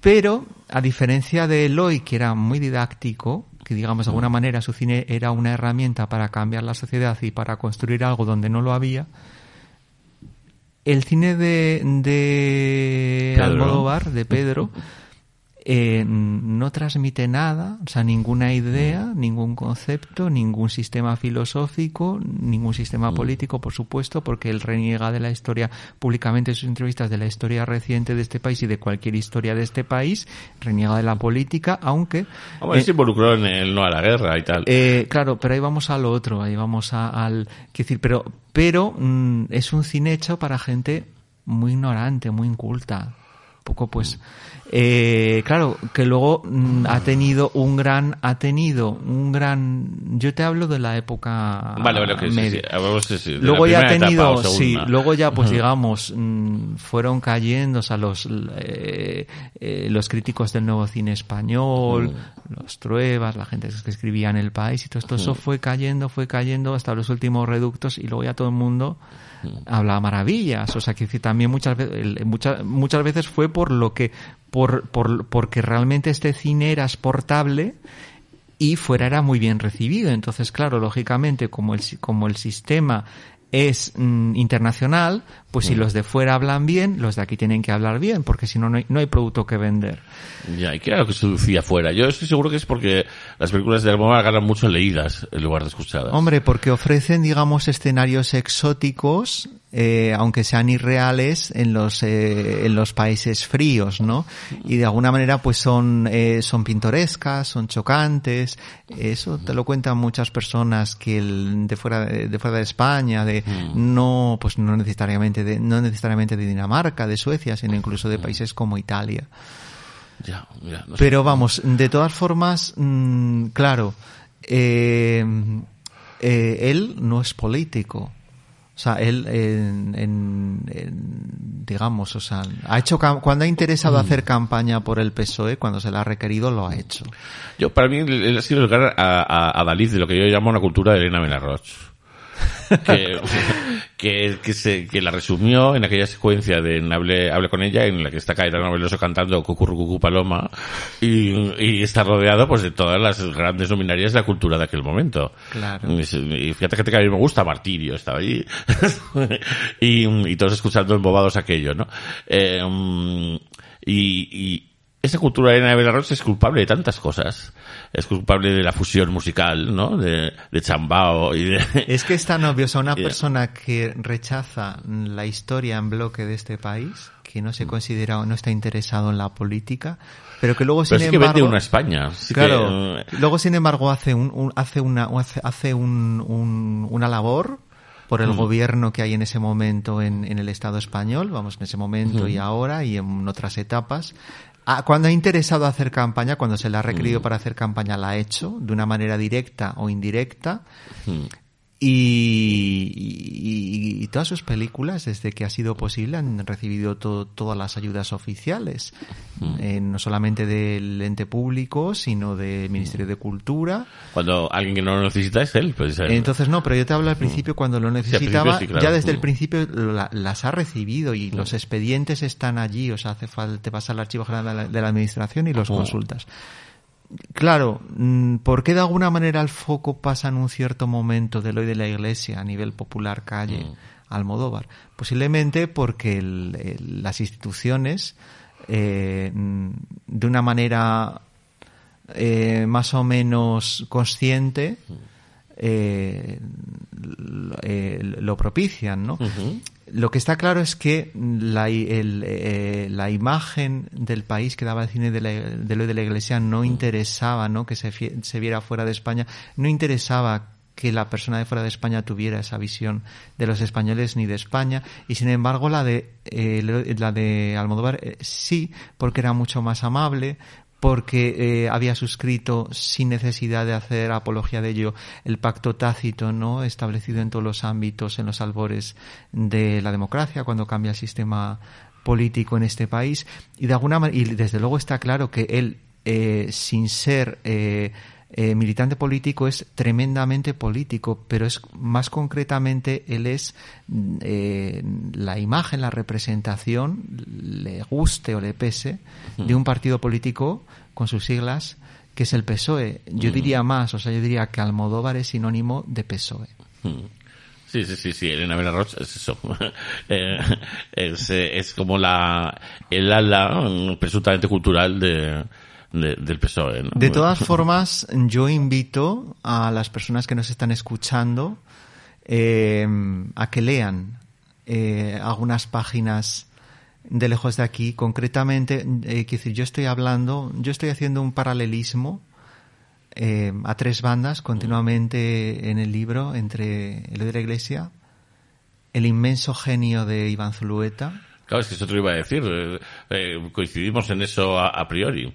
Eh, sí, sí. Y Eloy, que era ¿Qué un poco menos no? genial. Y Eloy, Mm. que era un poco menos genial. Y, y- y es un- un- una trama que va apareciendo y desapareciendo Mm. en momentos muy puntuales de mi libro. Hasta llegar a un punto, en la tercera parte, que estas Mm. páginas son nuevas, en esta, son, eh, corresponden al nuevo lejos de aquí, la verdadera Ujú. historia de la Iglesia y José Manzano, que yo hago un ensayo de 12 páginas, que yo creo que era necesario que alguien escribiera alguna vez en este país, directamente haciendo el típico ejercicio académico, académico sin ¿De más. fechas? No, aparte de fechas, de lugares, de títulos. mm, Cuando realmente te hace, cuando, cuando tú estás en la facultad. ¿eh? y te hacen un examen, te hacen, Ujú. "Haz- hágame usted un paralelismo entre este tema y este tema. O entre este autor, este autor, o entre este estilo y este estilo. Pues yo lo he hecho. Yo he hecho ese ejercicio que se requería de una puñetera vez entre lo de la iglesia y Almodóvar. Mm. Son 12 páginas. Yo les invito a que lo lean. y, y Zulueta. Eh, eh, de alguna forma sí que hay eh, supervivientes. Uno, uno de los de los que ahora, claro, reniegan de Almodóvar y, y sí que siguen bajo la ala de Zulueta es eh, este actor, el, el actor de la Isla del Deseo. Eh, Eusebio, Eusebio. Poncela, el Sí, gran sí. Eusebio Poncela. Eusebio Poncela, ¿no? Eh, un- que un dice- ser libre. Eh, sí, sí, Vamos, como- lo más libre que se puede ser en este Mm. país dentro de la cultura, sí, de la cultura, digamos, dominante. Cierto. Eh, yo casi de casualidad eh, me vi un documental que se hizo sobre, sobre Zulueta y tal, y, y- y salía, no sé si era el propio Eusebio, creo que sí, diciendo que eh, le debe mucho eh, Almodóvar a Zulueta y nunca, y nunca se ha reconocido lo suficiente, ¿no? Últimamente sí. Porque ha interesado, claro, porque le ha interesado. A usted sí que lo ha reconocido, dices. Yo creo que sí, que a partir de, yo creo que era tan evidente en Mm. el public reportaje, Mm. me permitirá, me permitirás que lo llame así, eh, que yo creo que por eso, o sea, él le ha dado por hablar, ¿no? Y de hecho él, eh, no sé si fue un poco antes o un poco después el programa fuera de España, Arrebato, ¿no? En, Mm. en, en varios ciclos que él eh, comisaría o, Mm. o por lo menos eh, selecciona. Hubiera sido interesante también que, por ejemplo, eh, eh, programara una película como El Diputado, que recibe el, el- el premio del Círculo de Escritores de Nueva York, eh, el premio a los derechos humanos en el Festival de Cine de Chicago, que llega a estar en cinco cines en Nueva York, que se ve en 16 ciudades de Estados Unidos, que yo, que he recopilado muchísima prensa de esa época de Estados Unidos cuando ni siquiera sabían quién era Almodóvar y te hablo hasta el año 85, 86, enero del año 86, portadas, revistas, entrevistas, artículos, críticas con cinco estrellas. Sobre la male nudity. sobre, sobre Eloy de la Iglesia, hablando como que en realidad Eloy de la Iglesia, poniéndolo en relación con Fassbinder y por críticos reputadísimos, diciendo que es, eh, que es, mm, que va más allá de Fassbinder, que es Fassbinder con algo más. O sea, Eloy de la Iglesia inaugura el Festival de Cine Gay de Nueva York en, en, en enero del año 86, que es el gran momento, digamos, eh, yo creo que fue uno de los grandes momentos de, la, de su biografía, ¿no? Con un teatro mm, a, a rebosar y con sesiones durante la siguiente semana, pero vamos, que las películas de hasta quiero decir las películas de mm, de Eloy de la Iglesia tenían su dis- su distribución en Estados Unidos. O sea había distribuidores eh, eh, iWars Film- Films por ejemplo que distribuían estas películas no y se veían en salas de cine se editaban en vídeo hasta que de rep- hasta que ya no lo están. Y entonces hay otros autores no como Almodóvar. Pero es que es más cuando el partido que estaba en el gobierno en esa época hacía retrospectivas de cine español en Cannes, en Argentina, en, en otros puntos de Francia, en Nueva York, en Muse- eh, Museo de Arte Contemporáneo de Nueva York, muchos sitios, se llama así el museo, ¿no? Sí, sí. en muchos sitios en Londres. Al principio con la Miró s- sí que se elegía alguna película de Eloy, pero luego a partir del año 86 ninguna. Y ya no se vuelven a programar. Y eso es una labor, digamos, también del Instituto Cervantes y, de, y del gobierno y del Ministerio de Cultura de entonces, eh, de alguna manera apoyar y dar a conocer fuera de España el cine español. Y el de Eloy de la Iglesia, y eso es una prueba i- inequívoca como tantas otras, como que todos los proyectos que presenta a partir de enero del año 86 el de la Iglesia son sistemáticamente eh, rechazados por la Comisión de Valoración Técnica de Proyectos.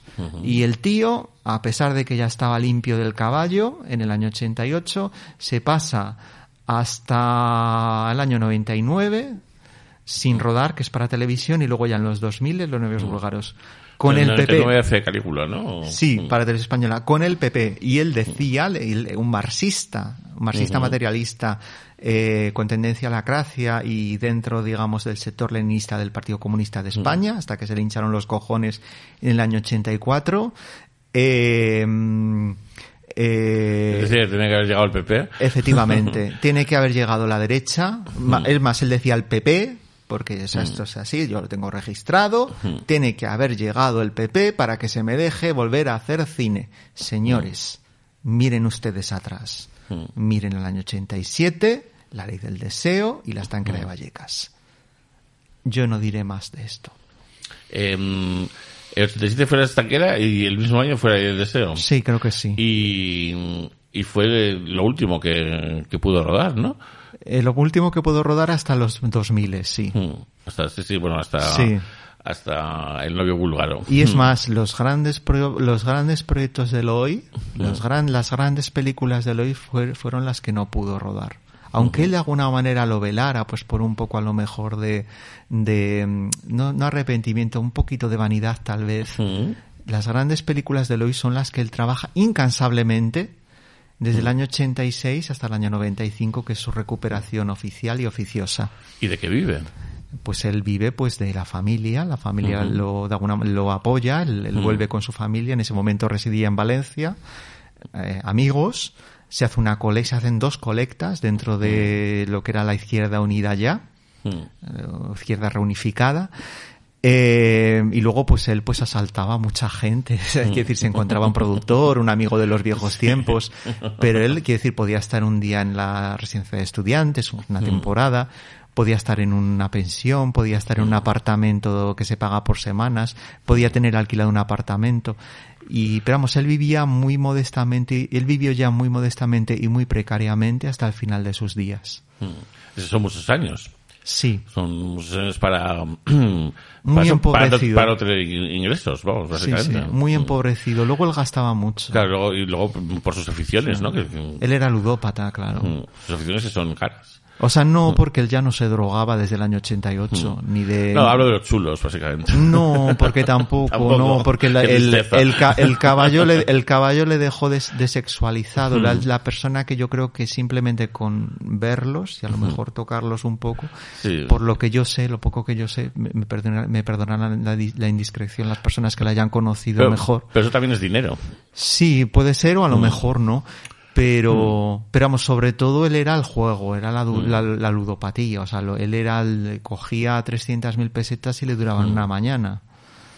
Entonces- ¿Y, y qué era más de, de casino, de torrelodones? No, o- no, de maquinitas de bar. Fíjate. Sí, sí. Mm. Entonces, pero bueno, esto fueron unos años. Esto Mm. fue, digamos, una medicación que él tomaba que de alguna manera le produce, eh, Mm. le lleva a esto y a una y a un síndrome de Diógenes, ¿no? Que luego también de alguna manera se desprenderá de él. Pero claro, es que él decía que él había jugado a ganar durante muchos años y que cuando juegas a ganar y ganas no hay mayor placer que jugar a perder y perder. Sí, sí, sí, no, eh, está claro que el que mm, para el que juega, para el, el juego es suficiente, no importa ganar. Es esa tendencia patológica al fracaso que ya está en una película como otra vuelta de tuerca, ¿no? Mm. Después de hacer el bombazo del Pico 2, no renunciar a hacer películas así y hacer esa marcianada de Henry James, ¿no? Con un, con, cambiando, digamos, eh, travestiendo al- Sí. a la protagonista y, y, y realmente haciendo Diana, ¿no? Porque en, en realidad es, así, o sea, el- el- está claro que Henry James eh, Eh, lo- se lo pensó censuró. así, lo pensó así, Está, es evidente y no la ha hecho nadie porque, claro, después de lo de Eloy, ¿quién lo va a hacer si ya la ha hecho Eloy? Claro. Pero no, a mí me parece una de sus grandes películas, ¿eh? La de La Vuelta de Tuerca. Es a mí me su- gusta mucho. Es su gran película, es una película con muchos defectos por una escala de, de producción que, que es, es muy corta, es muy pequeña para lo que hubiera merecido la historia. Pues Euskadi. Sí, no, la película se hace con dinero, pero no es suficiente. O sea, es Mm. decir, si él te hacía una película con 50 millones de pesetas o 80 millones, esta película me parece que cuesta 75, 78 millones de Mm. pesetas. Luego ibas a Aura y te hacía una con 1200 al año siguiente, ¿entiendes? Que es que también hay que pararse, es como Ken Russell, o sea, Ken Russell Mm. te hacía The Music Lovers con un millón y medio de libras Mm. y luego venía Kubrick o venía David Lean y te hacía una película con 15 millones de libras. Mm. Entonces hay que saber diferenciar. Quiero decir, cuando tú mm, eh, pones en la balanza dos películas hay que tener en cuenta estos factores, señores. Está claro. Sí, sí. Y mm, eh, si, si volvemos a Zulueta y Arrebato, que Arrebato además se estrena el mismo año que Pepi Lucibón, eh, eh, fue una película también muy barata eh, y además eh, que por lo visto tuvo un, un montaje como de tres horas y media inicial que, que según reconoce el propio productor era, era una obra maestra pero dijo mira esto me lo dejas en hora y media sea como sea pues en dos horas al final más o menos Y aparte con otras canciones de Sí, claro. rock le gustaba a es. él. Sí, sí, claro, eso no podía ser. Sí. No, es- sí, o sea. Lou Reed y esas cosas Mm. que le iban a él. Claro, claro, sí, ese rollo. que también le gustaba mucho a Eloy, por cierto. Sí, sí. Eran, sí. eh, molaba eso, claro. Eh, el Urriz que luego plagió a Nazario. Hombre, Eloy era muy, decía el fallecido recientemente Quique San Francisco, Mm. recientemente fallecido, que tenía muy mal gusto musical. Pero, y muy, ma- y muy mal gusto en el vestir, que eso saltaba a la vista, ¿no? Pero él era sobre todo más de música clásica, de algo de canción francesa, de, Mm. de cantautor. Yo si, si Francisco decía que tenía mal gusto la musical, eh, estoy seguro de que es al revés. Pero sí que es cierto que Eloy cuando escuchaba una canción que se la, po- la podía poner Antonio Flores, la podía poner José Luis Manzano, la apreciaba. La cosa de la gente joven, dices. Sí, sí, no, realmente, o sea, le, quiero decir, seguro que le encantaba Lou Reed. Bueno, ¿cómo no le va a gustar? ¿A quién no le gusta Lou Reed? Y la Velvet Underground. eh, sí, sí, sí, está claro. Aparte, eh, si algo comparten Eloy y, y Zulueta que, que les aleja de Almodóvar a los dos, pues eh, precisamente es su procedencia, ¿no? Es una, procedencia que, que en el caso de Zulueta pues le permitió ir a Nueva York y, Sí. y ver lo que había de verdad y, Son hijos de la gran burguesía. Claro, sí, digamos que eh, que eso no hace ni mejor Sí. ni peor a nadie, es lo que les ha tocado, es como el propio Mm. el propio este que decíamos antes de los viajes escolares. Sí, eh, Jaime Chávarri, Chávarri, que, también- te- que tenía esa casa, que era donde se, hizo en la mitad de las películas de, de aquellos años, ¿no? Eh, pues Empezando por los viajes escolares. Empezando por los escolares, en efecto. Sí, sí. Y, y tal, estu- ¿estuviste tú al tanto de, mm, de lo que publicó la Filmoteca eh, cuando, cuando el encerramiento de la Eh, pandemia? hab- me hablas de las prácticas de Zulueta. Sí, Yo ya sí, las sí. había visto de crío en la Filmoteca de Zaragoza. Mm. Ida y vuelta yo creo que es de las obras que más me han marcado eh, como escritor. Eh, que está rodada aparte, digamos. ¿Es, ¿Es la misma casa o me lo parece a mí? Mm, probablemente sea la misma casa, sí. No, no estoy seguro, pero esa habría, historia... habría que verlo con Sí. los ojos, mirarlo con los ojos. Mm. Pero vamos a ver, esa fiesta del principio que parece el apartamento de Plaza de España, no sé si lo sería, ¿no? Esos créditos, pero mm, no sé, hay tanta verdad ya en una, en, en una simple práctica. Eh, es maravillosa, o sea, en realidad esa película le pones unas secuencias más y tienes un largometraje de la hostia. Sí, sí, sí. Eh, y luego es- estaba la de mm, mm, una modelo, ¿no? ¿Cómo es? Yo los vi, los vi Había todos. unos sí. y tal. Eh, Pero a mí la que me llamó la atención es ida y vuelta. Esa de vuelta. ¿Esa era la de los niños que se pelean? No. Puede ser. Al principio. Hay una secuencia muy bonita con niños en la calle peleándose y tal, y que y luego hace un salto en el tiempo. Tal, Está muy bien. Y luego también estaba la de Antonio Robe.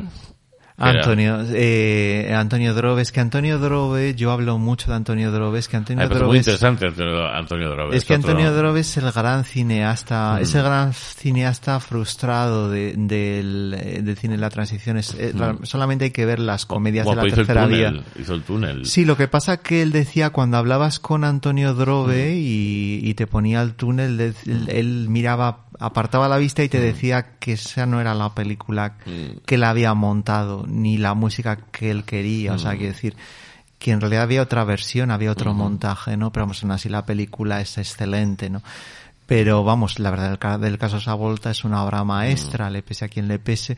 Pero es que ya las comedias de la tercera vía que tiene, es que son excelentes, ¿no? O sea, no, mm, están muy por encima, eh, vuelan eh, muy por encima, ¿no? De las, de las coetáneas. A mí me gusta también mucho la de Vida Conyugal Sana de Roberto Bodegas. Mm. Esas son, yo creo que son las, eh, la suya me parece que es eh, Tocata y Fuga de Lolita, si no me equivoco, ¿no? Eh, no, aparte hay una que es como mm, un poco las amistades particulares. Sí, sin serlo, no me acuerdo cómo se llama, las malas compañías, eso se llama, es eh, en un colegio de niños eh, que despillan acciones de pajas en el baño.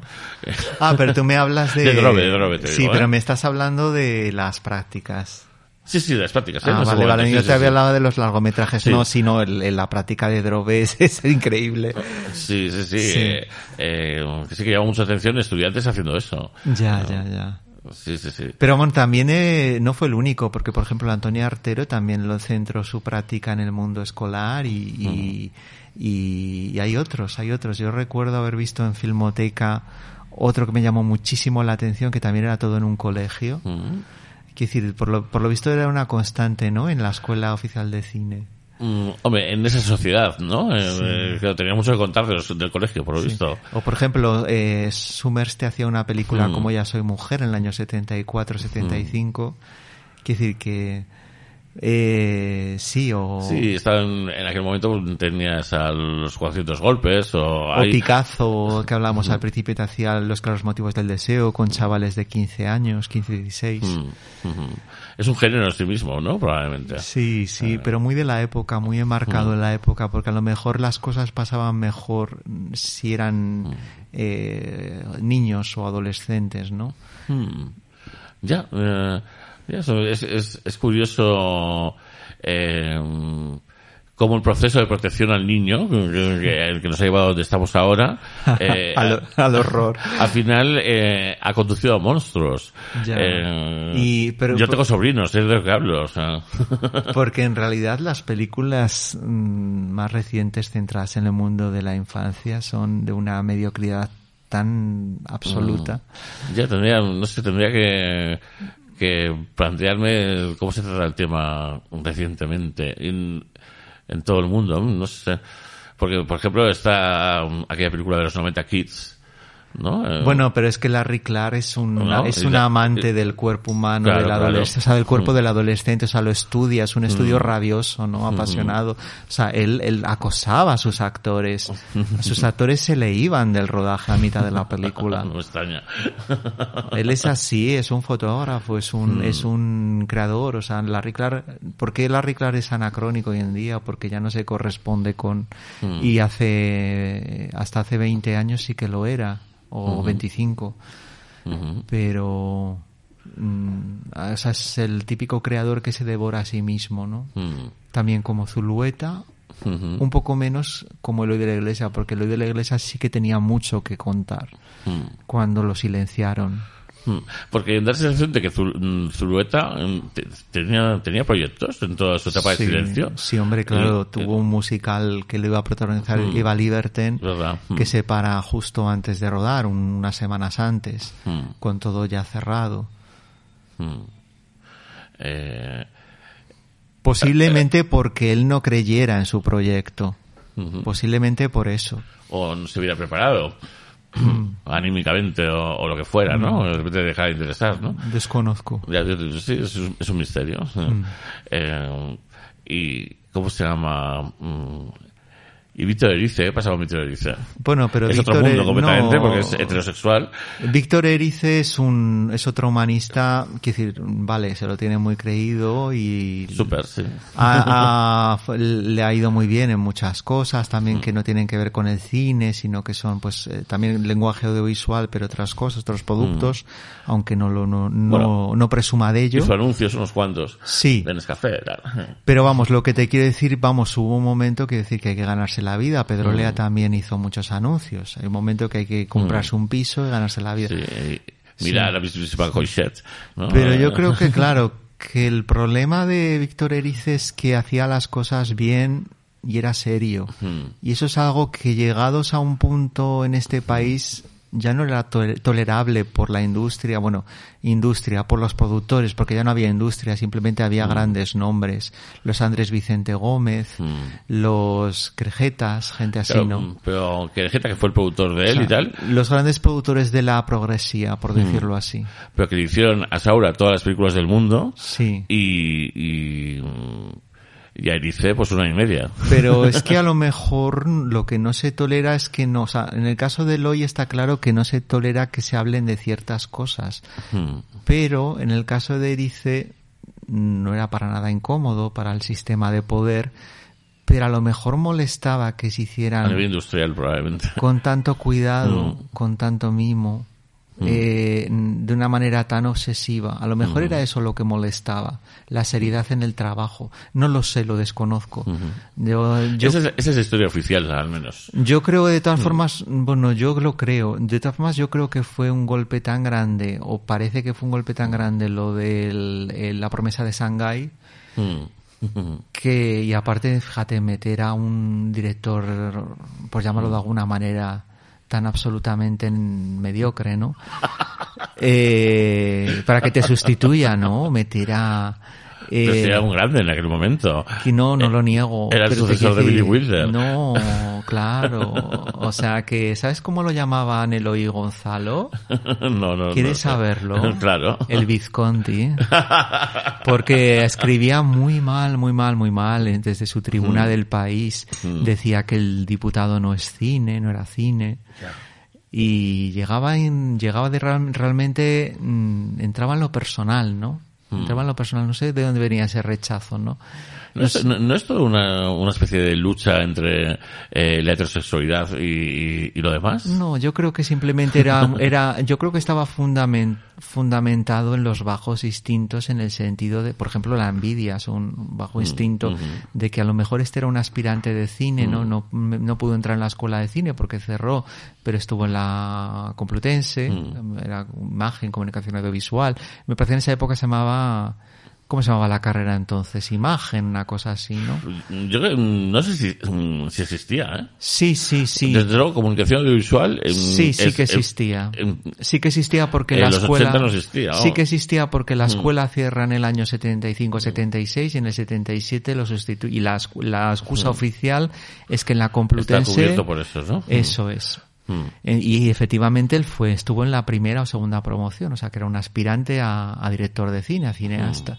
Y, pero claro, cuando él ataca lo de la iglesia, mm, y eh, eh, concretamente el sacerdote, en varios artículos, no en uno, en- en- al menos en dos, él todavía no había hecho su ópera prima, su penosa ópera prima.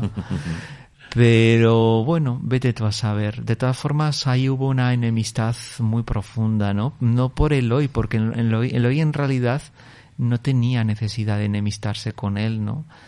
Eh, simplemente, o sea, fue un ataque tan gratuito, ¿no? Que des- por eso le llamaban un poco en broma, pero Petit Comité el Vizconti, ¿no? Pero vamos, que da igual, uno era la lagarta, el otro era la monja, el otro era la larga. ¿Sabes lo que te quiero decir? Que esto no, no, que decir que no, que si nos está escuchando alguien del clan Trueba, que no lo tome como una ofensa. Algo personal porque eh, los montes se ponía todo el mundo, claro. Eso es. El clan Porque Trueba. tú ya sabes Madre que el clan Trueba y el clan Almodóvar seguro que esto Sí. llega a oídos de, de, eh, de alguien, ¿no? De algún Sí, miembro sí. seguro, segurísimo que alguien, alguien se va de la lengua. Pero nosotros encantados, ¿no? Claro. sí, yo hace mucho tiempo aquí que, que he establecido la, Sí. la diferencia entre entre la cuadrilla de Almodóvar y, y, y la cuadrilla que, que puede, que puede ser la de Trueba, que es la, la de la Belén. Pero ¿no? tú sabes que la sombra de Trueba y la sombra de Almodóvar es muy alargada. Por eso lo digo, sí, sí. O sea, yo de alguna forma eh, he resumido mi, mi, mi devenir en Madrid a nivel cultural eh, como una persona que estaba en la cuadrilla equivocada. O sea, eh, Todos lo estamos. Sí, sí, sí, sí, sí, En pero, cierto modo. pero claro, yo sí, ya, pero es que nos colocan en la cuadrilla sin nosotros saberlos al principio, ¿no? Entonces yo llegué aquí inmediatamente, claro, me correspondía la cuadrilla de Almodóvar. Y cuando yo no empe- empecé a no chupar el culo a, a sus prebostes, pues claro, es cuando yo me empecé a equivocar, en realidad. Eh, bendita equivocación, la de simple y llanamente eh, decir la verdad, ¿no? Pero, eh, Bueno, al menos tienes algo de que arrepentirte. Así, así fue, no, yo estoy convencido de, de- de- que si volvieran a hacer, eh, mm, sería estúpido si repitiera lo, lo, lo que he hecho. Ahora sí, lo que he hecho no lo he podido hacer de otra manera. Ah, No sé cómo decirte.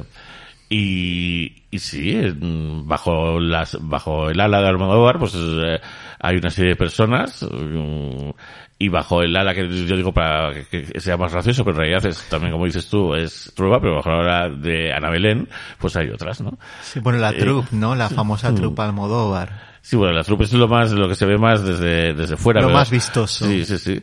Pero sí, de repente decisiones, eh, se puede aplicar a cualquiera que tú te, que tú te imagines. O Claro sea, que luego hay un equipo técnico, hay un soporte sí, sí, crítico. sí. No, no, y hay, y hay una afinidad mm, estético-moral, eh, ideológica Mm. que lo hace inevitable. O sea, por ejemplo, eh, mm, eh, Luis Tosar, Sí. de repente, si es de alguna cualidad, tiene que ser de la de Trueba. Eh, este chico que, que sale en el, en el public reportaje. eh, Dios los cría y ellos se juntan, ¿no? Sí, ¿no? Es así. Sí. Es así. Y O las afinidades selectivas de Goethe. mm, entonces, si eres disidente dentro de tu propia cuadrilla, eso no se perdona. No, es, es que en este país, en este país se perdonan muy pocas cosas. Pero de todas formas, yo te voy a decir una cosa. Mm, Yo te lo digo también como, como cristiano. eh, ¿Qué es más importante, ser feliz o ser libre? Esa es la gran pregunta, ¿no? Eh, ya bueno, es que desde, desde, desde la, la moral cristiana, la libertad siempre, siempre implica, implica condena. No, la libertad es más importante. Eh, Para el cristiano la libertad Eh, es más importante. Es la, es, es la gran respuesta Sí. a la pregunta, ¿por qué Dios Sí. permite que se pongan los niños? Eh, No, pero te quiero decir, es más importante ser libre que ser feliz. Mm. O sea, que decir, ahí está realmente, o sea, ahí está todo el sistema eh, eh, del cristianismo, o sea, es- la clave. Eh, entonces te digo, mm, te lo, eh, lo trasladamos un poco a, a- a lo más prosaico, ¿no? De la sociedad completamente corrupta y asquerosa de la cultura y el entretenimiento español y putrefacta. Eh, ¿Qué es más, qué es, o sea, qué, qué es preferible? Eh, ¿Vender tu alma al diablo y ser un desecho humano? ¿O de alguna manera mantener tu integridad personal y tu entidad como ser humano y tu dignidad? Que da igual, te puedes perder la, te puedes arrastrar, de- pero no vas a perder por arrastrarte o yo por vender libros puerta a puerta, no voy a perder mi dignidad. Mi, No, mi dignidad está intacta, igual que lo está mi alma inmortal. Sí, sí, sí, yo siempre aludo a la metáfora de la soledad del, dor- del dormitorio, donde cada uno se encuentra y ve si, si puede dormir o no. Y, También. Y yo sé que, que mucha gente, a cambio, a cambio de, de nada, un programa de mierda, a cambio de una película de mierda, eh, ya eh, vende ese lugar eh, como, como, o sea, lo, lo mete en el infierno directamente. La gente se vende muy barata.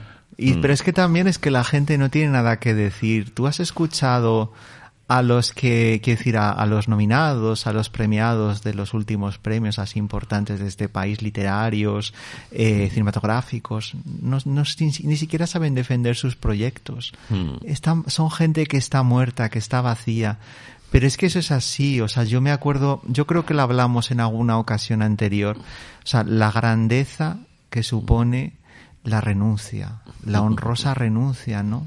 Quiero decir, yo estoy convencido de que los grandes genios, quitando personas como Zulueta, que de alguna manera realizaron esa genialidad, ¿no?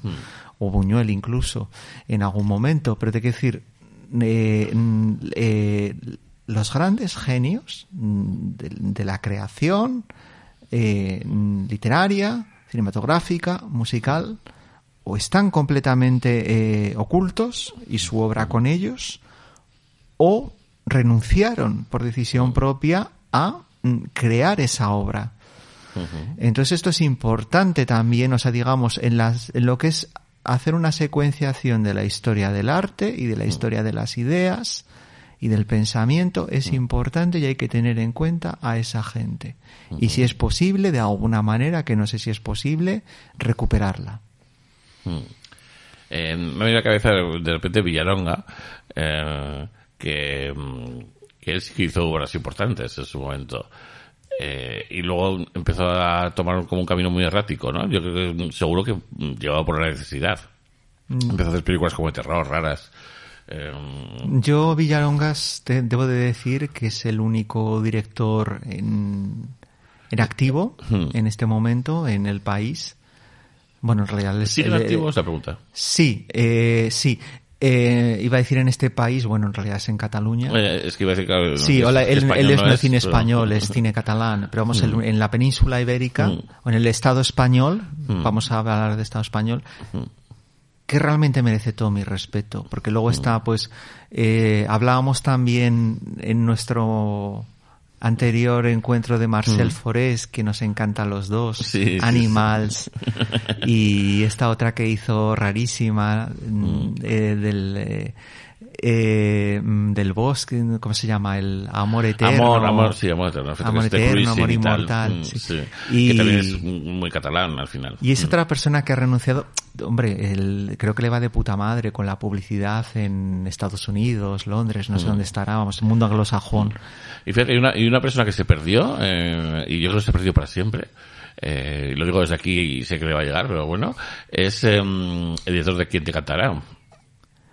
Eh, a mí es que me parece que es otro de los eh, vendedores de humo Pero tuvo una- oficiales. tuvo una obra prima que me pareció bien. Eh, no me acuerdo cómo se llamaba, no sé qué Flash. eh, Eh, eh, Diamonds Flash. Ah, sí, Diamond Flash, sí, o algo así. o Flash Diamond una cosa Sí, algo así que estuvo bien y luego estuvo aquella otra, la de... Sí, la que hizo con Pepe Sacristán y sí, Natalia que, de Molina. sí, que fue como de repente el- Sí. eh, la gran esperanza del cine contemporáneo y, y- y llegó a, a quien te cantará y se fue a la mierda. Se fue- y sabes que estuvo Almodóvar ahí, ¿no? Eh, sé que eh, lo iba a producir, eh, pero Mm. por algún momento, por algún algún tejemaneje, eh, por algún compromiso anterior que debía de tener este.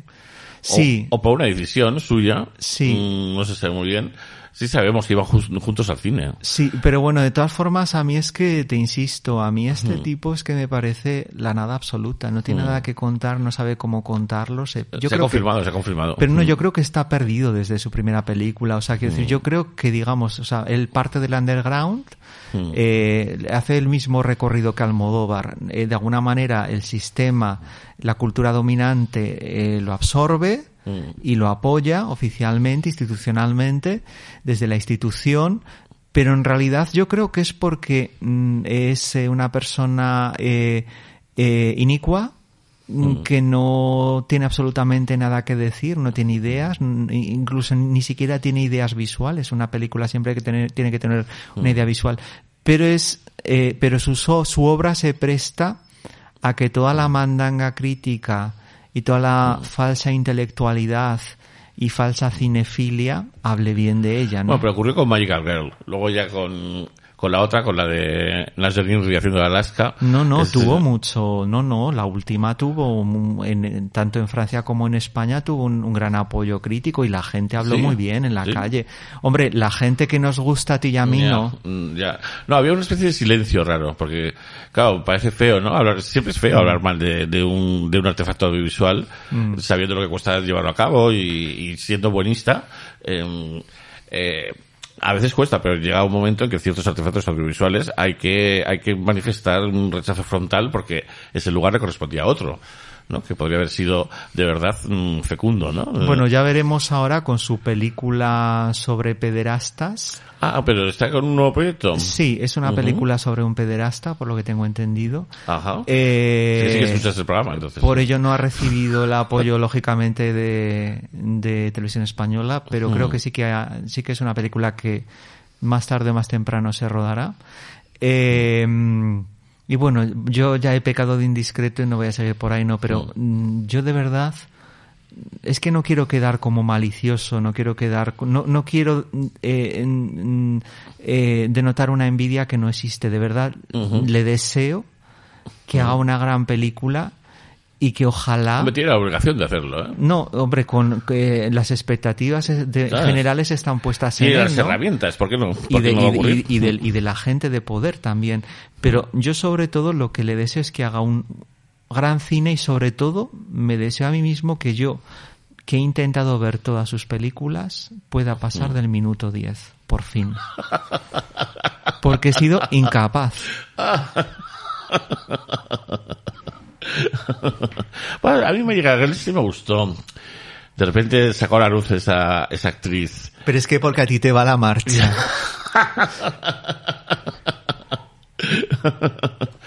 No, no, porque le entendía muy bien a él, porque hacía cada cosa. Entonces, yo de repente mm, mm, vi que mm, vi que comprendía su cabeza de alguna forma, independientemente del resultado, ¿no?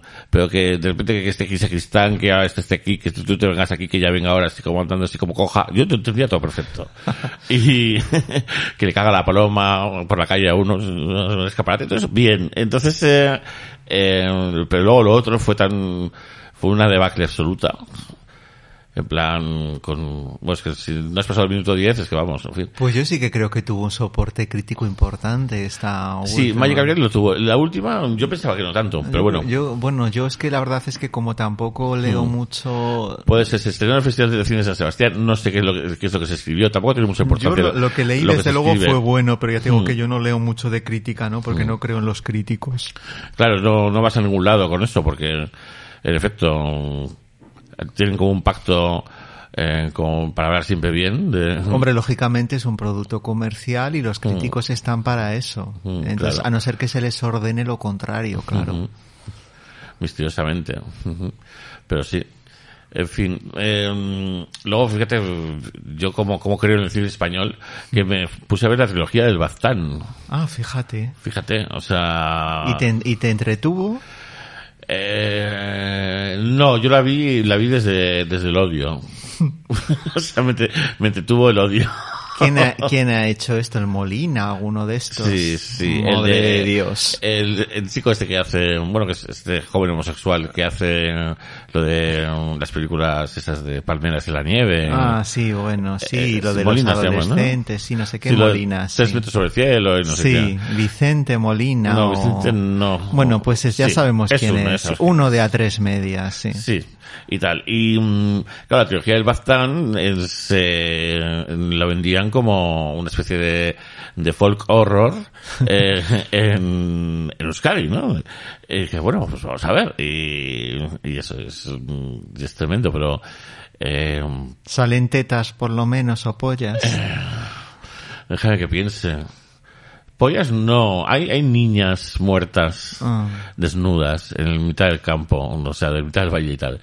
Eh, pero claro, la protagonista es una, es una, es una chica que es policía Ah, ya. y tal, y, y eso, y se enfrenta como, es policía y además es de allí, ¿no? Oye, ¿y de verdad que les pagan para escribir y rodar cosas así? Es que es una cosa que me maravilla tanto. eso ah, debe, tener un origen literario, ¿eh? Sí, una- sí, no, lo es, lo es, por eso te digo. Entonces es adaptar, no, no hace falta ni escribir. Sí, sí. eh, sí, no, no, les- si yo hablaba de la- directamente de la novelista, o sea, de que, es que la novela tan- debió de ser un bestseller. Sí, sí, que está Eh, claro. Entonces, claro, le pagarán en función de lo que vendan, sí. Es que es todo una, yo creo que es todo una, es un problema de falta de pudor, pero vamos, crónica. o crónico. Em, no, yo, yo, claro, yo por supuesto no me he leído, pero yo entiendo que esas novelas mm, eh, es esta, típica literatura que siempre se ha vendido mm, eh, para la gente que no le gusta leer. Sí, O sea, vamos, para limpiarse el culo, ¿no? Sí, sí, entonces eh, funcionará, funcionará, mm, tiene, eh, hace lo suyo, ¿no? Do your thing, Ya. hace lo suyo. Lo, eh, lo sorprendente es, es luego, pues, ver todo, todo este despliegue eh, cinematográfico o televisivo que supuso rodar aquello, porque aquello era, era como patria, llovía todo el rato, ¿sabes? Hombre, es que, es que una ficción en Euskadi en la que no llueva no tiene verosimilitud. Eh, bueno, pues te aseguro que no llueve todo el rato. Ya, ya lo sé, ya lo sé. También brilla el sol. también, también. Y están los, vamos, si te puedes encontrar unos surferos celestiales. Claro, claro. Sí, sí, siempre están ahí, ¿eh? los surferos siempre están ahí. Ya. Verlos o no depende de tu estado de ánimo. Sí, sí. siempre están ahí. Es como Dios que siempre está allí. Sí, como las golondrinas. y, y, pero lo que hace muy bien este chico de repente es afrontar como estos proyectos mm, que, que están orientados a un nicho muy amplio de público femenino, básicamente. Sí. Eh, mm, y darles una cierta pátina como de Lugini a nivel realización, como que esto parezca que no es España, ¿no? Y todo jugado por, por la postproducción del tratamiento del color y, y por unos cuantos trucos de, de cámara estabilizada. Sí. Y, mm, para adelante, ¿sabes? Para adelante. Eh, en realidad, fíjate, a mí al final me interesan más eh, todos estos subprodu- subproductos adolescentes que han, que han surgido eh, también en este mismo ámbito, ¿no? Como lo de Élite o mm, estas series de... ¿Y la, tú las has visto? Sí, sí, las series de escolares estas, sí. sí. Ya. Claro que las he visto porque ahí hay toda una nueva generación de sex symbols Ya. y de, y de fuerzas. O sea que para hacerse pajas valen, ¿no? Eh, bueno, mm, sí, porque mm, eh, hay muchos tipos de sex symbols, además. Sí, tanto de chicos como chicas. Por eso te digo. Sí, sí. Eh, para hacerse pajas, por supuesto, pues, mm, eh, son series eh, de explotación erótica. Mm. Entonces sí, por supuesto. Incluso hay una que surgió un poquito más seria, que estaba ambientada en Galicia y que la protagonista era un personaje ya muerto, Ah. eh, que lo interpretaba mm, eh, la protagonista de, de Magical Girls, Barbara O sea, Lenny. Como Twin Peaks, ¿no? Sí, sí, sí. Eh, a Barbara Lenny y tal, y, y la trama, y la trama al final se resolvía, eh, todo en torno a, a una oscura red de, de pedofilia homosexual, eh, donde el protagonista escolar, eh, violento, pues mm, seducía a jovencitos para hacerles vídeos y venderlos. ¿no? Pero que es una puta mierda, ¿no? No, en, eh, no, no es una puta mierda, no, no, no, no, no. Esto es, esta iba más por lo policíaco, ¿no? Hmm. Y tal, y sí, eh, mantenía ese cierto interés, eh, pues, mm, eh, la protagonista viva, pues es una chica que llega y se encuentra pues con todo el pueblo que todos tienen secretos, pues todos están enfrentados. Ya. En fin, mm, no, no estaba mal, no estaba mal, no investigué de dónde salía todo aquello, porque lo de Galicia es un poco raro, ¿no? Eh, Chico, yo todavía estoy esperando ver una buena serie española de los últimos 10, 15, 20 años. Bueno, para que engañarnos, desde la época de las grandes series de televisión o sea, desde española. Portugal y Jacinta, todo desde eso. Tartana. Sí, sí. Pero bueno, hijo, así estamos esperando. Pues, eh, claro, le toca lejos de aquí, sí, ¿no? sí. Lejos de aquí, por cierto, es un verso de una canción que, mm, eh, que canta el hijo de Lola Flores en Sí. Colegas, ¿es cierto? Sí, sí, sí, e- efectivamente. En una guitarra. Sí, una- sí. Y hay unos, y hay unos niños muy jóvenes bailándola. Sí, es una guitarra acústica, esto es Mm. en un, en por la noche, una noche de verano, Noche de verano, en un parque. Eh, sí, es una, una secuencia muy icónica. Pero vamos a ver, yo, el, el título eh, mm, me pareció que definía muy bien a una generación y sobre todo esas ansias de huir de un contexto que era el suyo entonces, esa España, pero que podía valer tanto para estos jóvenes desinformados como para los intelectuales, ¿no? Como el hoy. O sea, que de alguna manera darse cuenta ellos, los adultos, los que sí que habían eh, participado en el proceso de reforma del país, que todo lo que habían aspirado, a todo, lo, a todo lo que habían aspirado, todo el trabajo que habían hecho, se había vuelto contra ellos. Y es más, o sea, no había servido de nada, había sido contraproducente, ¿no? Y ya simplemente era huir, huir, huir escapar. Y estos chavales igual. ¿Y, y cómo consiguen de alguna manera eh, concretar esas ansias a través de una sustancia tan fácil de conseguir como era la heroína? Ya. Bueno, ya sabes que yo ahí tengo mis, mis, mis propias, eh, eh, no sé cómo decirte, mis propias opiniones, ¿eh? Acerca del tema. Porque para empezar lo que tomaban no era heroína, porque estaba adulterado completamente, no sabemos lo que era. Al principio no, ¿eh? Mm. Al principio era tenía una pureza como del 30%. Pues ¿eh? eso. La Pues eso. tailandesa era que no porque más no porque te mueres, hijo. Eh, ya, pero mm, tú tienes que tener eh, la potestad de utilizar el, el recipiente que tú quieras. Claro, es No el verdad. que te viene en la papelina, ¿no? Sí. Eh, no, fin. Y... mm, y sí, digamos eh, que, que esta, esta especie como de... mm, Yo veo mucha mucha leyenda en, en torno a la eficacia del opiáceo para, para coger y, y evadirte, ¿no? Eh, Sí, pero date cuenta forma. que bueno. no había entonces información, Sí, sí. eh, por lo menos no la había en España. Hmm. Entonces, bueno, pues era un- fue un proceso de aprendizaje y de destrucción personal a Hmm. la vez, ¿no? Sí, eh, hay, hay una cosa mm, que sí que se nombra, es, es la mística del yonki, eh, al final, que... mm, que La sí- atracción de la aguja, Eh, sí. toda la ceremonia previa al pinchazo, ¿no? la- sí, y, y hay cosas, pues, mm, por ejemplo, ya cuando surgió lo del SIDA y todo eso, dice, pero ¿cómo, cómo comparten agujas, no? Eh, eh, bueno, no era tan fácil conseguir una, una, una buena jeringuilla eh, adecuada. Hombre, en los penales españoles estuvo prohibida hasta estuvo prohibido hasta bien entrado los años 90. Eh, Entonces el te hay que repartir decir, sí, no, no, el sí, efectivamente. Mm. Entonces ahí que pasaba Mm. que todos se contagiaban de hepatitis y de sida, Mm. pero a lo mejor era lo que interesaba al sistema, claro. Mm, eh, probablemente. Pero vamos, está, eh, lo que está claro es que está todo, hay, aquí hay dos verdades, que está todo definido y que, y que, y que los muertos son los que rigen nuestra vida, está claro. Eso es evidente, son las dos grandes verdades. Eh, hay, hay, mm, hay un fenómeno, porque yo creo que todo, todo esto de, vamos a simplificarlo y decirlo, del cine kinky, ¿no? Todo ese momento, se, es, mm, se está revisando y cada vez más, y yo creo que cada vez hay más espacio. Tú eres, además, siempre protagonista de cualquier mm, revisión que se haga, siempre está ahí Eduardo Fuenbuena. Ya veremos hasta cuándo. ya sé hasta cuándo, pero mm, por lo menos lo has estado. Eh, y, mm, y bueno, yo creo que cada vez se comprende mejor. De hecho, hay, hay, un, hay una especie de revival dentro de, de ciertos sectores de la música urbana contemporánea, como el Coletas, Sí. eh, que ha hecho un documental. ¿Lo has visto? Es que es una persona, para mí es una persona non grata. Entonces, es que no creo en él. Ya, ya. ¿Sabes? Ya. Es una persona que no me interesa, no, no me interesa lo más mínimo. Yo entiendo ¿Tú sabes que quién es entonces? es listo, eh, Mm. es listo porque si no, no se llega. Eh, tiene una cierta capacidad de seducción sobre un perfil Hmm. o varios perfiles, pero vamos, perfiles que a mí tampoco me interesan lo más mínimo.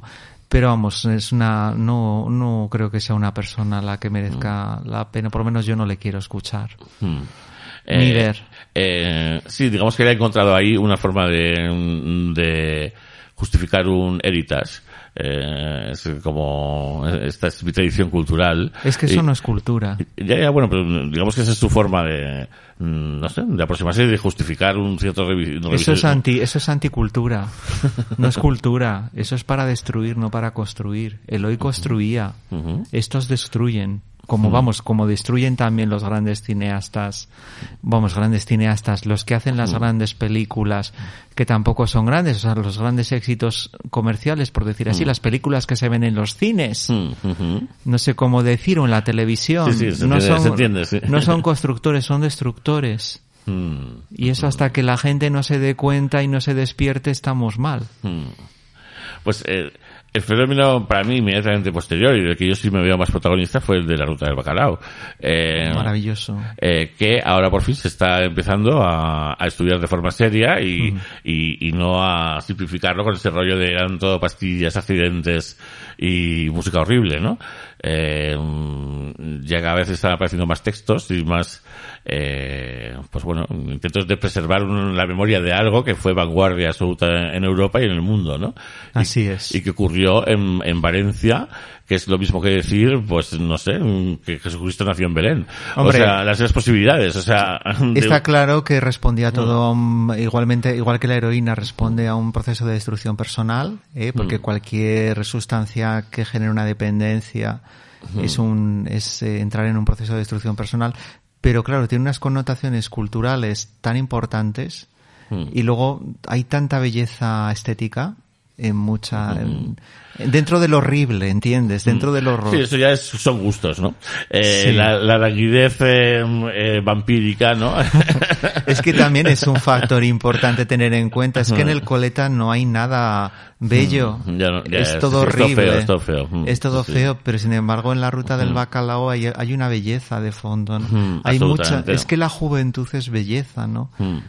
Mm. Y, mm, y yo revisionándolo también y tal, mm, la gran explicación del porqué de ese fenómeno y de, y de su alcance fue porque nadie se lo tomó en serio al principio. Entonces dejaron, les dejaron hacer. No había problemas con horas de abrir, ni de cerrar, ni ¿qué hacen esos que van? Pues que vayan, o sea, da igual. O sea, porque era más un fenómeno que era de gente mm, trabajadora de la zona, eh, que su ocio lo empleaba de esa manera. Entonces ahí no, no intervino la élite. No, no fue que- Bueno, intervino pero indirectamente. ya, pero mucho después. Mucho- digamos que esto empezó antes de la movida madrileña. No, pero te quiero decir, si en el momento que hay un permiso para algo, la élite, o sea, el- la élite eh, eh, interviene. Mm. O las élites o lo como lo quieras llamar. O sea, aquí está todo, está todo perfectamente medido, pero todo, o sea, es que no se escapa nada. Ya, pero esto es un fenómeno mm, eh, muy concreto que parece que no, que de verdad, mm, además mm, estuve viendo unas declaraciones del alcalde de Valencia en aquel momento, donde él decía, mm, es que mm, no le prestamos atención porque no nos parecía eh, que fuera relevante. Pero eso es una coartada, sin más, te quiero decir, todo funciona así, o sea, que, que, que- que puede ser tan simple como mandar unos municipales o que lleguen unos municipales y hagan su trabajo. Eh, bueno, hay, historias acerca del tema, ¿no? Eh, por lo visto, mm, eh, había un, grupo de policía valenciana eh, que, estaba entrenada especialmente y, vestían como ángeles del infierno y iban a los clubs y tal. Pero, pero justo los de la ruta, ahí no, no, iban, no, como que hicieron vista gorda, no se enteraron de lo- y cuando de repente aquello empezó a hervir, fue cuando, pues, mm, fue- fueron a por todas y fue cuando la cosa se fue a la mierda y fue cuando se hizo el documental aquel en, en Canal Plus y, y, se, y se buscó eh, mm, se utilizó la misma además el mismo método que se utilizó para acabar con el hipismo o para acabar pro- probablemente Sí. con con, con eh, la estética urbana de la época de Eloy que es decir que son sorteras eh, son unos garrulos y Pero aquí pasó lo tal. mismo, aquí Mm. en el callejón Mateo, donde iban los paracas, los chulitos de los barrios de ¿no? ensanche. En la calle- Eh, calle de la Victoria, pasaje Mateu, Mm. calle Carretas.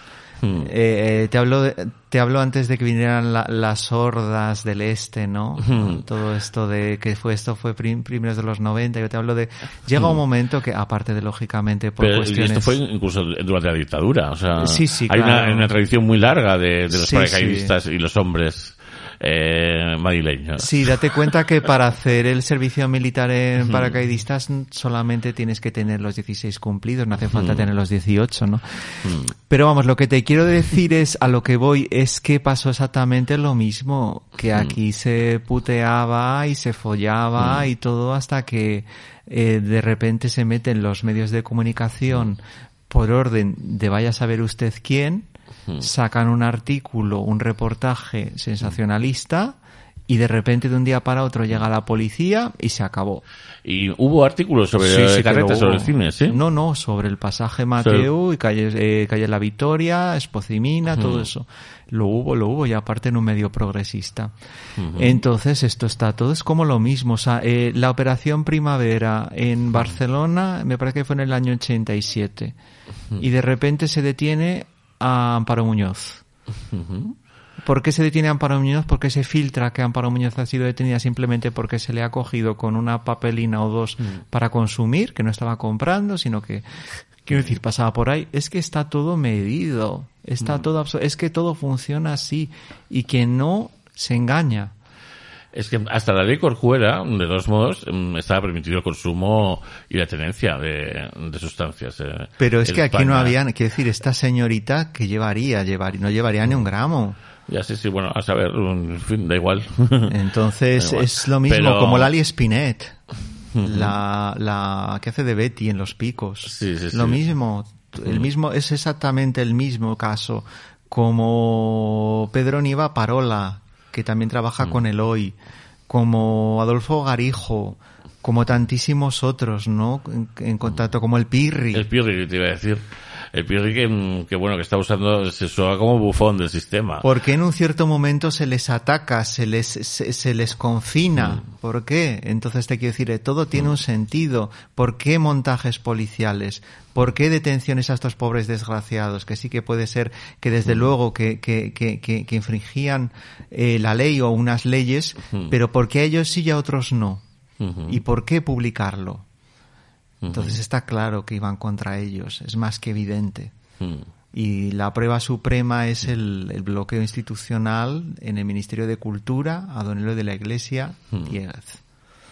Sí, sí, sí. Y el, y el proceso también eh, eh, que llevó a, a mm, José Luis Manzano también en el, el final, eh, eh, pues fue todo una- un disparate policial, eh, ¿no? Fue un montaje. Fue un montaje, todo, todo esto del reloj, de no sé qué, de la Gran Vía, fue una... Fue un todo un montaje. Sí, sí, pero eh. un montaje que venía preparado de Barcelona. Ujú. Entonces, comparada en varios sitios, en varios, o sea, quiero decir, en varios interiores. Eh, y bueno, mm, yo les invito a que lean lejos de aquí y allí pues no tema- encontrarán toda la información, pero parte de ella. No, porque, el- porque si yo contara todo lo que sé, primero hay que pensar en los vivos y hay que celebrar a los vivos, no a los muertos. A los muertos hay que honrarles. Entonces hay que hacer, digamos, hay que tener un, un- hay, hay que respetar, hay que tener una ética. Hay que tener una ética. Y luego, lógicamente, pues si uno tiene aprecio por su vida, yo he dicho que tengo muy poco, pero a lo mejor es que soy más cobarde de lo que creo, ¿no? Y por eso no cuento todo lo que sé. Pero también, sobre todo, digo porque para mí es más importante tratar de no hacer daño a la gente que todavía ha quedado aquí, que está con vida, que yo de alguna manera contar una cosa que por otra parte sería completamente intolerable, ¿no? En todos los aspectos y que ni siquiera podría demostrar. O sea, hay, sí hay cosas que sí que puedo demostrar porque tengo la documentación que me he callado. Pero hay cosas que nunca podemos demostrar porque son testimonios de personas que puede ser que estuvieran allí o que pasaban por ahí. Pero claro, es una es la palabra de una persona. Sí, no tiene un valor a nivel judicial, por decirlo de alguna forma, no tiene, no valor. Eh, y yo he estado viendo recientemente, mm, porque en, en televisión española, en la aplicación, pues están subiendo de forma ya muy sistemática muchos programas, Sí. cosa que está muy bien. Y eh, hay muchos subidos del programa de Tola. Eh, Sí. eh, ¿Cómo era? El Pirulí. Eh, querido Piruli. Querido Piruli. Entonces, claro, a mí primero eh, me sorprendió enormemente ver a Tola hablando como, como con acento cheli eh, todo el rato. Y tal, solo le faltaba rascarse los cojones. ¿no? Y se traía el pirri ahí para reírse de él. O sea, me parecía tan humillante. Pero es que esto es así, esto Y- es como los negros a los que Sí, ponían sí, sí, a tocar la armónica y a bailar. ¿no? Absolutamente, absolutamente. Y salía el pirri, el chaval ahí, dice, ah, vamos, si me mola la película, no sé qué. Y, y, y eso, y, y estaban los demás riéndose de él. O sea, no sé. Bueno, pero también es cierto que el Pirri, que luego, el Pirri tenía mucho encanto y Sí. eso hizo que estuviera ahí y que espero que le pagaran bien por hacer aquello. Sí, y mira, sí que le pues pagaron, está, sí que le pagaron bien. Lo que pasa que por desgracia fueron unos pocos meses porque Mm. la a los cinco o seis meses la palmó. Pero vamos, de todas formas, te quiero decir, mm, se podían reír de él, pero por otro lado estaban haciendo una labor humanitaria porque le estaban de alguna manera financiando y él estaba fuera del mundo del caballo ya. Entonces, eh, y por otro lado, Pirri era muy inteligente y sabía perfectamente qué rol debía de, de Mm, cubrir. Sí, es muy probable que él se dejara hacer Eso aquello, incluso es. que estuviera ensayado y que fuera una cosa pactada. sí, Era un sí. chico de barrio Eh, y tenía esa, esa, ese instinto, digamos, Mm. para saber cuándo se están riendo de él y tolerarlo si lo que le ofrecían a Le cambio compensaba. le compensaba. Sí. Pero vamos, también es cierto que Tola se portó, mm, yo creo que se portó para ser un progre de manual Mm. eh, y uno más, mm, del uno más, eh, se portó bastante bien con, con Pirri porque na- muy pocos, eh, un poco a lo, sí, el clan Trueba también, pero para reírse. Pero La prueba le dio el papel de paraca. Sí, le dieron papelitos, o sea, quiero decir, el Julio Valdés, Trueba, me parece que trabajó, no sé si con Colomo también, o sea, el- la Peña del Bar Yucatán, para Sí, que sí, nos sí. entendamos, ¿no?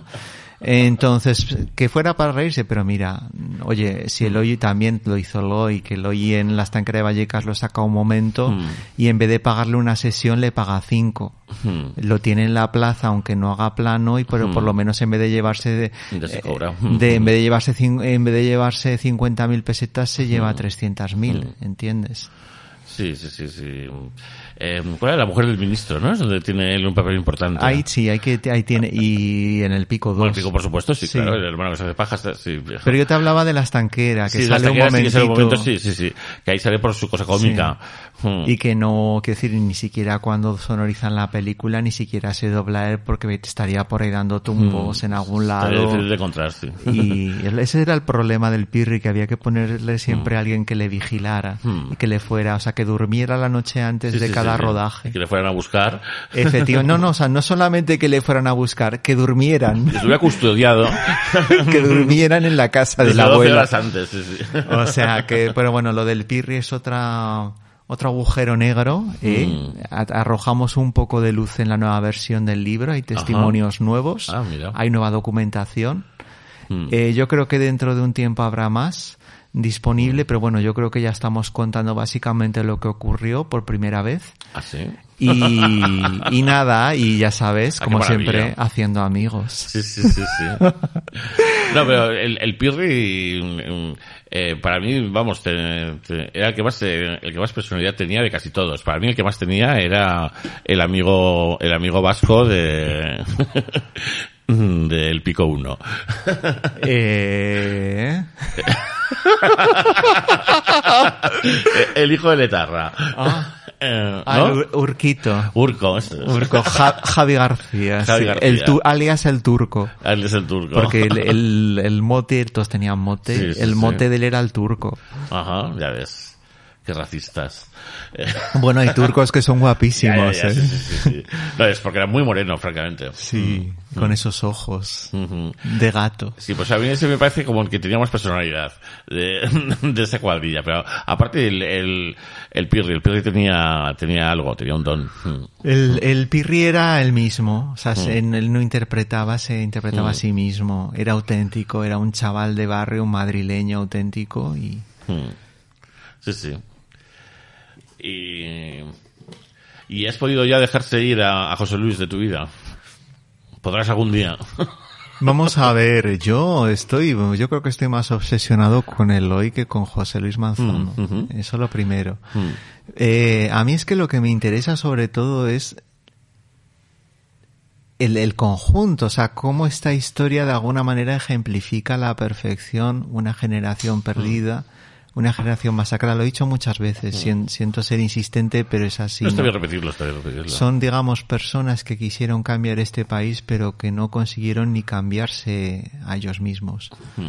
Entonces es muy importante, ¿no? Es, mm, eh, es eh, el momento histórico, la etapa inmediatamente anterior a la nuestra.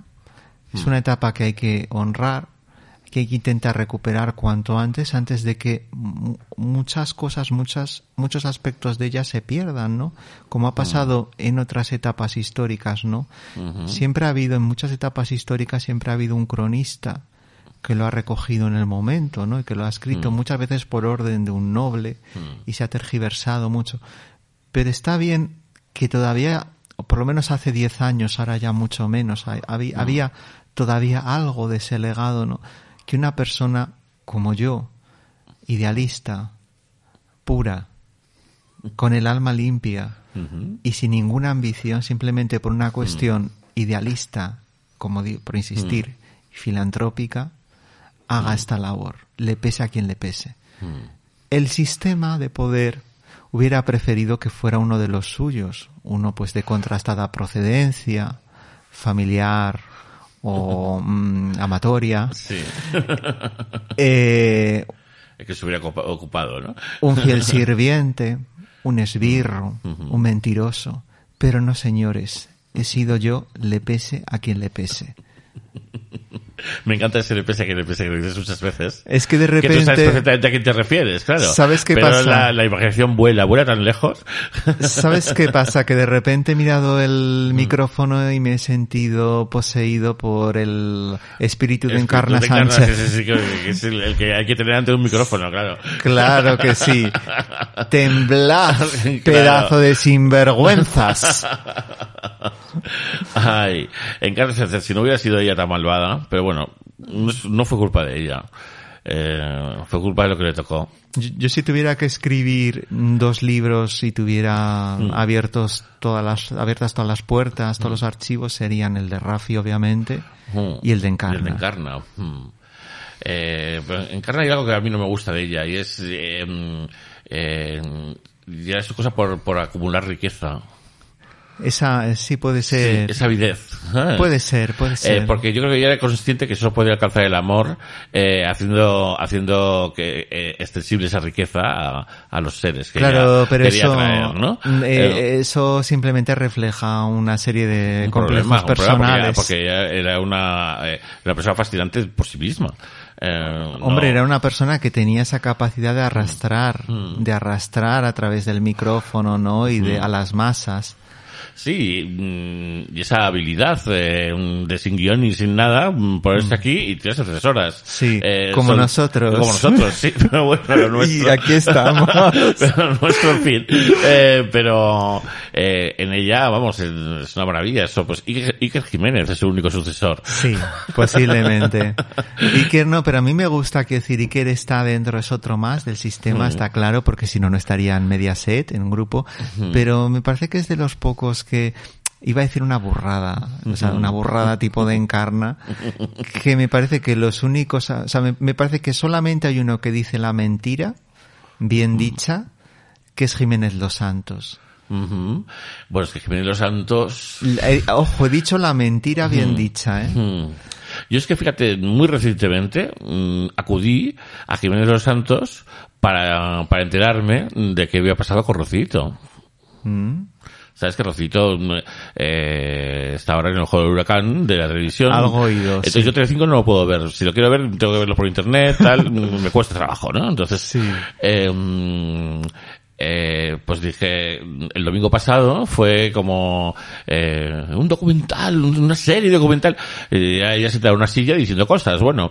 Eh, y, y de alguna forma, eh, claro, Rocito eh, hizo algo, ¿no? Eh, de repente, ¿no? Que, que es eh, España, que ese país que habéis apoyado a un monstruo y habéis creído su versión y no la mía porque yo nunca la di y tal. O sea, una- es el Me Too trasladado sí, un poco Soy una a, mujer maltratada por esta persona. a la España cañí, ¿no? Sí, sí, sí, sí. Entonces, eh, claro, eh, Con un guardia civil, Sí, con una folclórica. Y todo, y había imágenes de, de ellos de jóvenes y tal, y, mm, y bueno, y, y, en fin. La cosa es que al día siguiente, voy a ver qué dice Jiménez los Santos, estaba con Alaska, y, y claro, se puso a decir una serie de barbaridades. O sea, eh, eh, yo creo que eh, ha perdido un poco el norte.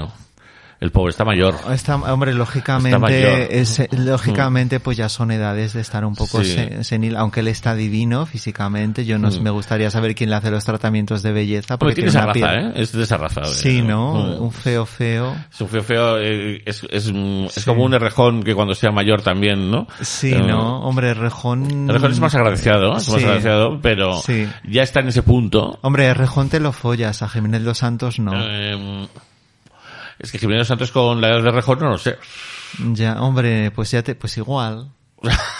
Esta- es que es- era igual. Igual, ya como, como lo vemos, ya, ya. Eh, mm, eh, Ojo que Jiménez Los Santos tiene una biografía fascinante sí, eh, sí, que hay que sí, contar. Sí, sí, con todas las cosas de... mm, Bueno, Con- era un revolucionario comunista, ¿no? Con ese tiro que le Sí, dan. Ese tío que, le- que le que dan en la derecha. pierna. Sí, yo creo que siempre ha tenido ese complejo de feo, ¿no? O sea Al que final. sí, de feo y de, y de, y lógicamente por motivos obvios de la estatura. Y de la estatura, Sí. claro. Eso le pasa hace, hace tan Sí. gana también. Pero vamos, fue sobre todo, digamos, o sea, yo creo que también fue un, un punto de inflexión ese secuestro, Mm. porque te quiero decir, claro, el- ahí en Cataluña, pues, yo creo que ya de ahí viene el traslado a Madrid, ¿no? Después de, de eso, yo creo que ya es un punto de inflexión y un cambio también ideológico importante, ¿no? Que ya se escora, eh, o se vende al mejor postor, quién sabe. Eso que su biógrafo lo eh, dilucide. Yo, yo, hay una persona también que me, me genera bastante, o sea que yo creo que antes de que se muera hay que entrevistarle, eh, que es Jimmy Jiménez Arnau. Uf, yo la adoro. Eh, claro, es una persona que, que, que nació en alta mar, Es un caballero. eh, nació en alta mar en, cerca de, cerca de Argentina, creo. Eh, eh, sí, pues sus padres estaban en un crucero en aquel momento y tal, y, y le enviaron a colegios ingleses y él pisó España por primera vez, pues con 20 años. ¿no? Porque él era hijo de diplomático, ¿no? Eh, sí, sí, sí, mm, Sí. sí, diplomático y, y no sé si eh, si la madre tenía algo de algo de título o, Sí, o su familia. Si no, no hubiera podido meterse en la familia en la familia de Franco, porque la familia de Franco ya sabes que Sí. perdía el culo por los títulos. Pero vamos, Y- la gente que trató a Jimmy Jiménez Arnau en el Madrid de esos años Mm. 70 dicen que era el más guapo, Claro, es que era guapísimo. el más follador. Sí, sí, sí, sí. Era un, eh, eh, un amante sin igual. Mm. Y, mm, y, y bueno, el, el- su primer libro es un libro de poesías. Y, y luego ya empezó a hacer esos libros mm, eh, que se estiraban tanto de editorial Planeta y tal como de... Sí, de- el de los Urquijo también, ¿no? Sí, el de los- Pero realizó el suyo, el suyo de... las amistades peligrosas o como se llamaba. eh, sí, bueno, de, de Franco, vamos, sí, ¿no? Eh, Sí, el de la fa- las de la familia Franco. Y luego hizo uno que se llamaba Seres de Neón, donde, donde hacía una entrevista a todas las personas, personas importantes de la cultura de su momento. Que ese era un típico libro que se Sí. hacía entonces. Claro, ¿no? claro, sí, sí. Y otro que era Lagartas y Camaleones, Sí. donde hablaba de la alta sociedad y, y cómo, y cómo medrar en ella y Lo tal. que él conocía, claro.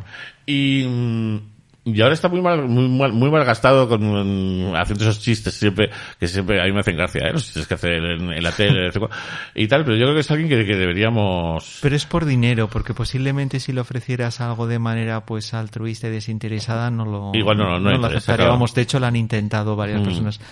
Él es, pues es, tiene eso, pero a mí yo lo que admiro realmente de Jimmy Mm. Jiménez Arnau es la claridad Mm.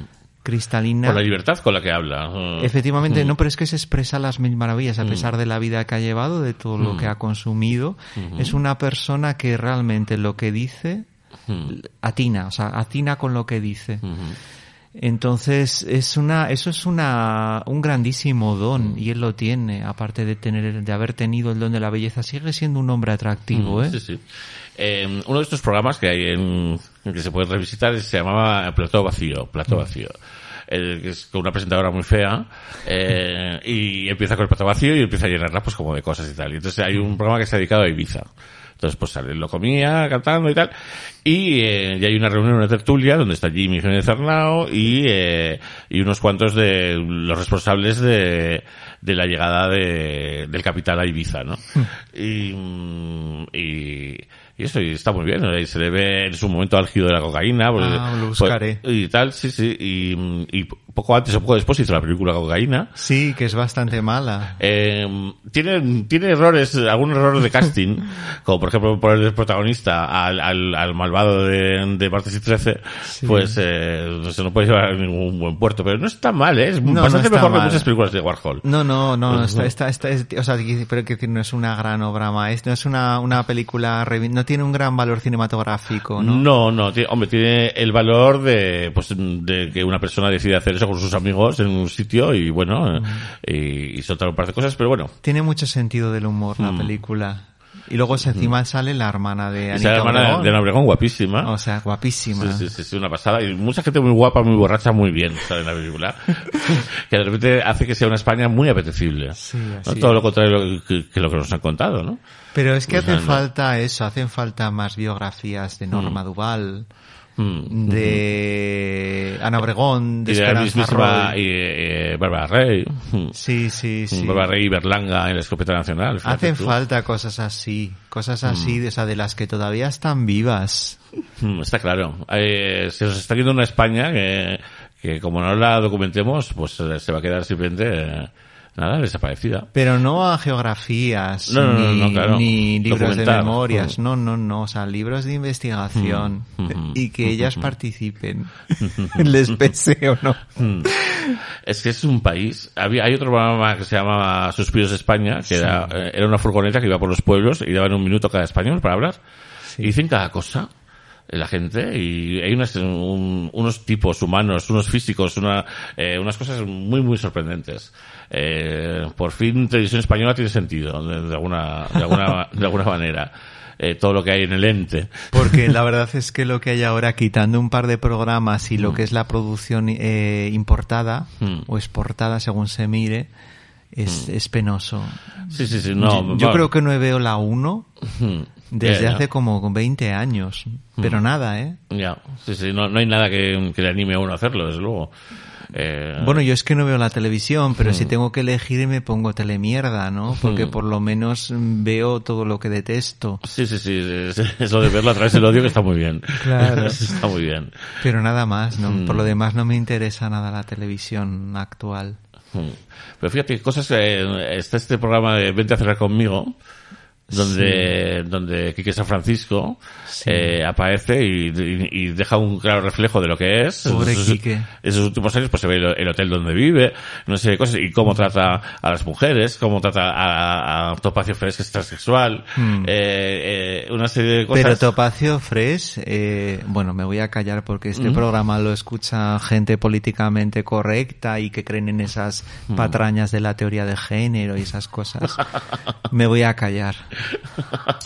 Ahora he perdido ya, he perdido automáticamente a Es que, 100 lectores. A ver, de mm, lejos de aquí. los lectores tienen que saber que el marxismo está en contra de la teoría de género. Eso es- Eh, Vamos a ver, este que libro, este libro está escrito como si se hubiera escrito en la época que describo y es así, para bien Mm. o para mal, o sea, con las ideas de entonces, con el lenguaje de entonces, con el pensamiento de entonces, Mm. y es así, y ahí está realmente ya radica su encanto y su verdad y su grandeza. Mm, Ya, pero mm, justo el marxismo o la izquierda, eh, mm, su homofobia y su machismo no forma parte de su encanto ni de su verdad. Pero es que yo también me pongo del lado de la cracia del hoy y del y de y del individualismo radical y la libertad radical.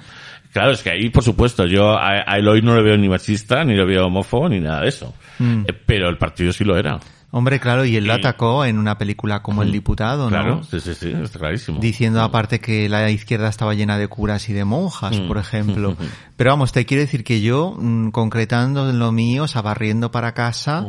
eh, yo mm, me he sentido en la necesidad y en la obligación de escribir como se escribía entonces. Eh, perspectiva crítica en este libro, poca encontrarán. Hay una cierta perspectiva crítica hacia, hacia lo de ahora. Hay una perspectiva crítica a lo que per- a lo que hay ahora, o sea, lo que pervive a, a de la, entonces a la historia, a la historia relatada. por a, a lo que de entonces pervive hoy en día, ¿no? Y desde luego al al sistema político o a los sistemas políticos porque el libro digamos también se hace una crítica al sistema al orden político anterior al orden democrático Eh, ¿El pero poco más democrático? Eh, no por eso te digo el, el, el orden anterior al orden democrático, democrático, ok. o sea lo que era pues una dictadura Sí. el franquismo El franquismo, sí, sí. Llam- llamémoslo franquismo porque en realidad es franquismo o sea no, no es no hay fascismo forma de definirlo, ¿no? es dictadura es, franqui- es franquismo pero vamos también posiblemente lo que ha venido luego es mm, el régimen el monstruo la Mm. serpiente metamorfoseada Claro. y eh, troceada Mm. Claro, y es, y es lo que nos corresponde eh, relatar y, y denunciar para poder eh, hacer un futuro. Efectivamente, y lo si no demás. es imposible. ¿eh? Si no E- es imposible. efectivamente, y lo Mm. demás, ahí, ahí puede haber una- algo de perspectiva crítica, Mm. y lo demás simplemente es contar ellos cómo lo vivían, cómo lo sentían, con qué angustia, Mm. con qué expectativas. Y desde su mente, si no es imposible. Eso Eh, es. hacerlo con perspectiva de género es, Sí, absurdo. Desde su, a través de, o sea, quiero decir, Mm. eh, poniendo, mm, ¿cómo se dice? O sea, para utilizar el lenguaje cinematográfico, poniendo la cámara Mm. a la altura de sus ojos, ¿no? Exacto, sí. Pero bueno, A todos los ojos de- del personaje. Así es. Y nada, y muy feliz de haber, de haber escrito, muy feliz, muy arrepentido también Mm. de haber escrito este libro, de haber sacrificado Mm. tantos años, de haber eh, padecido, eh, pues por qué no decirlo, necesidad en muchos momentos, pero también por otra parte por haber recibido mm, cariño incluso, Mm. admiración en otros momentos Respeto. respeto. Mm. eh, momentos de solidaridad, Ujú. entonces momentos también de odios y de envidias y de inquinas por otro lado, ¿no? Pero bueno, en la suma final el resultado, pues Mm. yo creo que es eh, sustancialmente positivo. Mm. Ahora yo creo que ya corresponde al lector que lo valoren, el lector que yo elija, porque el libro lo vendo a quien a mí me dé la gana. Claro, eso, es la- eso es lo que a mí me encanta. A quien no, pues no. A quien no, no lo va a tener. Eh, Entonces, a quien me da la gana guiándome por mi intuición y si me equivoco, pues lo siento mucho, todos somos humanos y erramos. Y eso es, eso es lo que te puedo contar. Estupendo. Pues eh, eh, nada, Eduardo, una vez más, un placer estar aquí contigo. Tienes que venir más, siempre te lo digo. Cuando tú quieras. Eh, ya quedaremos en otro momento. Eh, quiero leer el libro y, y ya te contaré aunque sea en privado. Bueno, noticias. ¿Sí? Eh, noticias posiblemente tendremos en a corto plazo o corto medio plazo tendremos eh, un libro Ajá. en el universo Loy Ujú. Gonzalo Goicoechea que era su co-guionista y bueno pues a lo mejor eso puede ser una buena Puede ser un buen ocasión. momento, sí, puede ser un buen momento, porque eh, sospecho que, que va a ser de un artefacto eh, muy afín a este programa, así que eh, va a tener que pasar por aquí. fenomenal, fenomenal. Pues eh, nada, dejamos el acertijo en la mente del, del oyente y para terminar he elegido una canción de Laín. ¿Te acuerdas de Laín? Por supuesto, es, era adorable y, tuvo, y es tan parecido a Manzano. Eh, ¿Te parece? A mí me parecen mm, razas diferentes. Eh, pero vamos a ver, es que... eh, es parecido el animal de dentro. sí, el animalito, pero- por decirlo. Claro, pero es que mm, hay una hay una hay un paralelismo, hay una historia. Él, inter- él interviene como actor Sí. y él hace sin saberlo a- interpreta a Manzano. O sea, es una Mm. cosa increíble. ¿Y dónde fue una serie de televisión? En- sí, en la serie de televisión esta de, ¿De los ladrones? van a- o no? No, en, en turno, turno, un capítulo de, ¿De turno de noche? tur- de turno de oficio, Ah, se llamaba, oficio, mm. me parece que se llamaba Jardines del Cielo, que de alguna manera estaba reproduciendo lo Mm. que estaban haciendo entonces eh, Enrique, en, se llama, me parece que se llama Enrique de Castro, el cura de Entrevías, Sí. de San Carlos Borromeo y Pedro Mm. Cid en, en Getafe, en la lógica de Getafe, de recuperar a estos chavales. Sí. eh, eh, cuando la, la- realmente la heroína azotaba, ¿no? Mm. El barrio y a esta gente. Sí, ¿no? que los, y que los defendía, les daba asilo, por decirlo de alguna forma. Y, y, y bueno, y, y aparte hay una historia también entre Laín y Manzano, que decir, me, Hay me- una conexión real. me Mm. emociona mucho que hayas elegido esta canción. Eh, Es- sí, sí, es sí, pues una canción de él. Claro, yo, pensé- yo lo primero que pensé, pues claro, cuando uno musica eh, este tipo de universo, pues no voy a poner eh, si me das a elegir, o sea, lo siento, pero que bases de Saura. ni, ni voy a poner, a mí no, a mí no me gusta como músico el hijo de Lola Flores, eh, ni nada de eso. Eh, pero Laín, en cambio, sí que es, sí que es alguien que, que despierta mi imaginación. Y, y veo que, que bueno, que hay que, hay que reivindicarlo. Murió, ¿verdad? Sí, tuvo un final terrible. Tuvo un final trágico, además, ¿no? Terrible, sí, es otro que merecería Eh, sí, un librito. un librito. No tan grande como Mm. este, eh, tan voluminoso. Ya, hombre. Eh, es que alguien que está ahí detrás es la TAS. y esa es otra que, que merece, en fin. Aquí Eh, muchos, muchos libros. Vamos a hacer Sí, una biblioteca sí, sí, entera. La biblioteca de Alejandría. Y, y nada, la canción que he elegido se llama Business. Eh, eh, su canción famosa fue la de ¿Sabes lo que pasa cuando dices que me quieres? o algo así, pero no, yo he elegido Business, eh, que encima tiene una producción está muy bien. Así que nada, Eduardo, la escuchamos y nos vamos. Muchas gracias por invitarme, un placer. A ti por venir. Agur.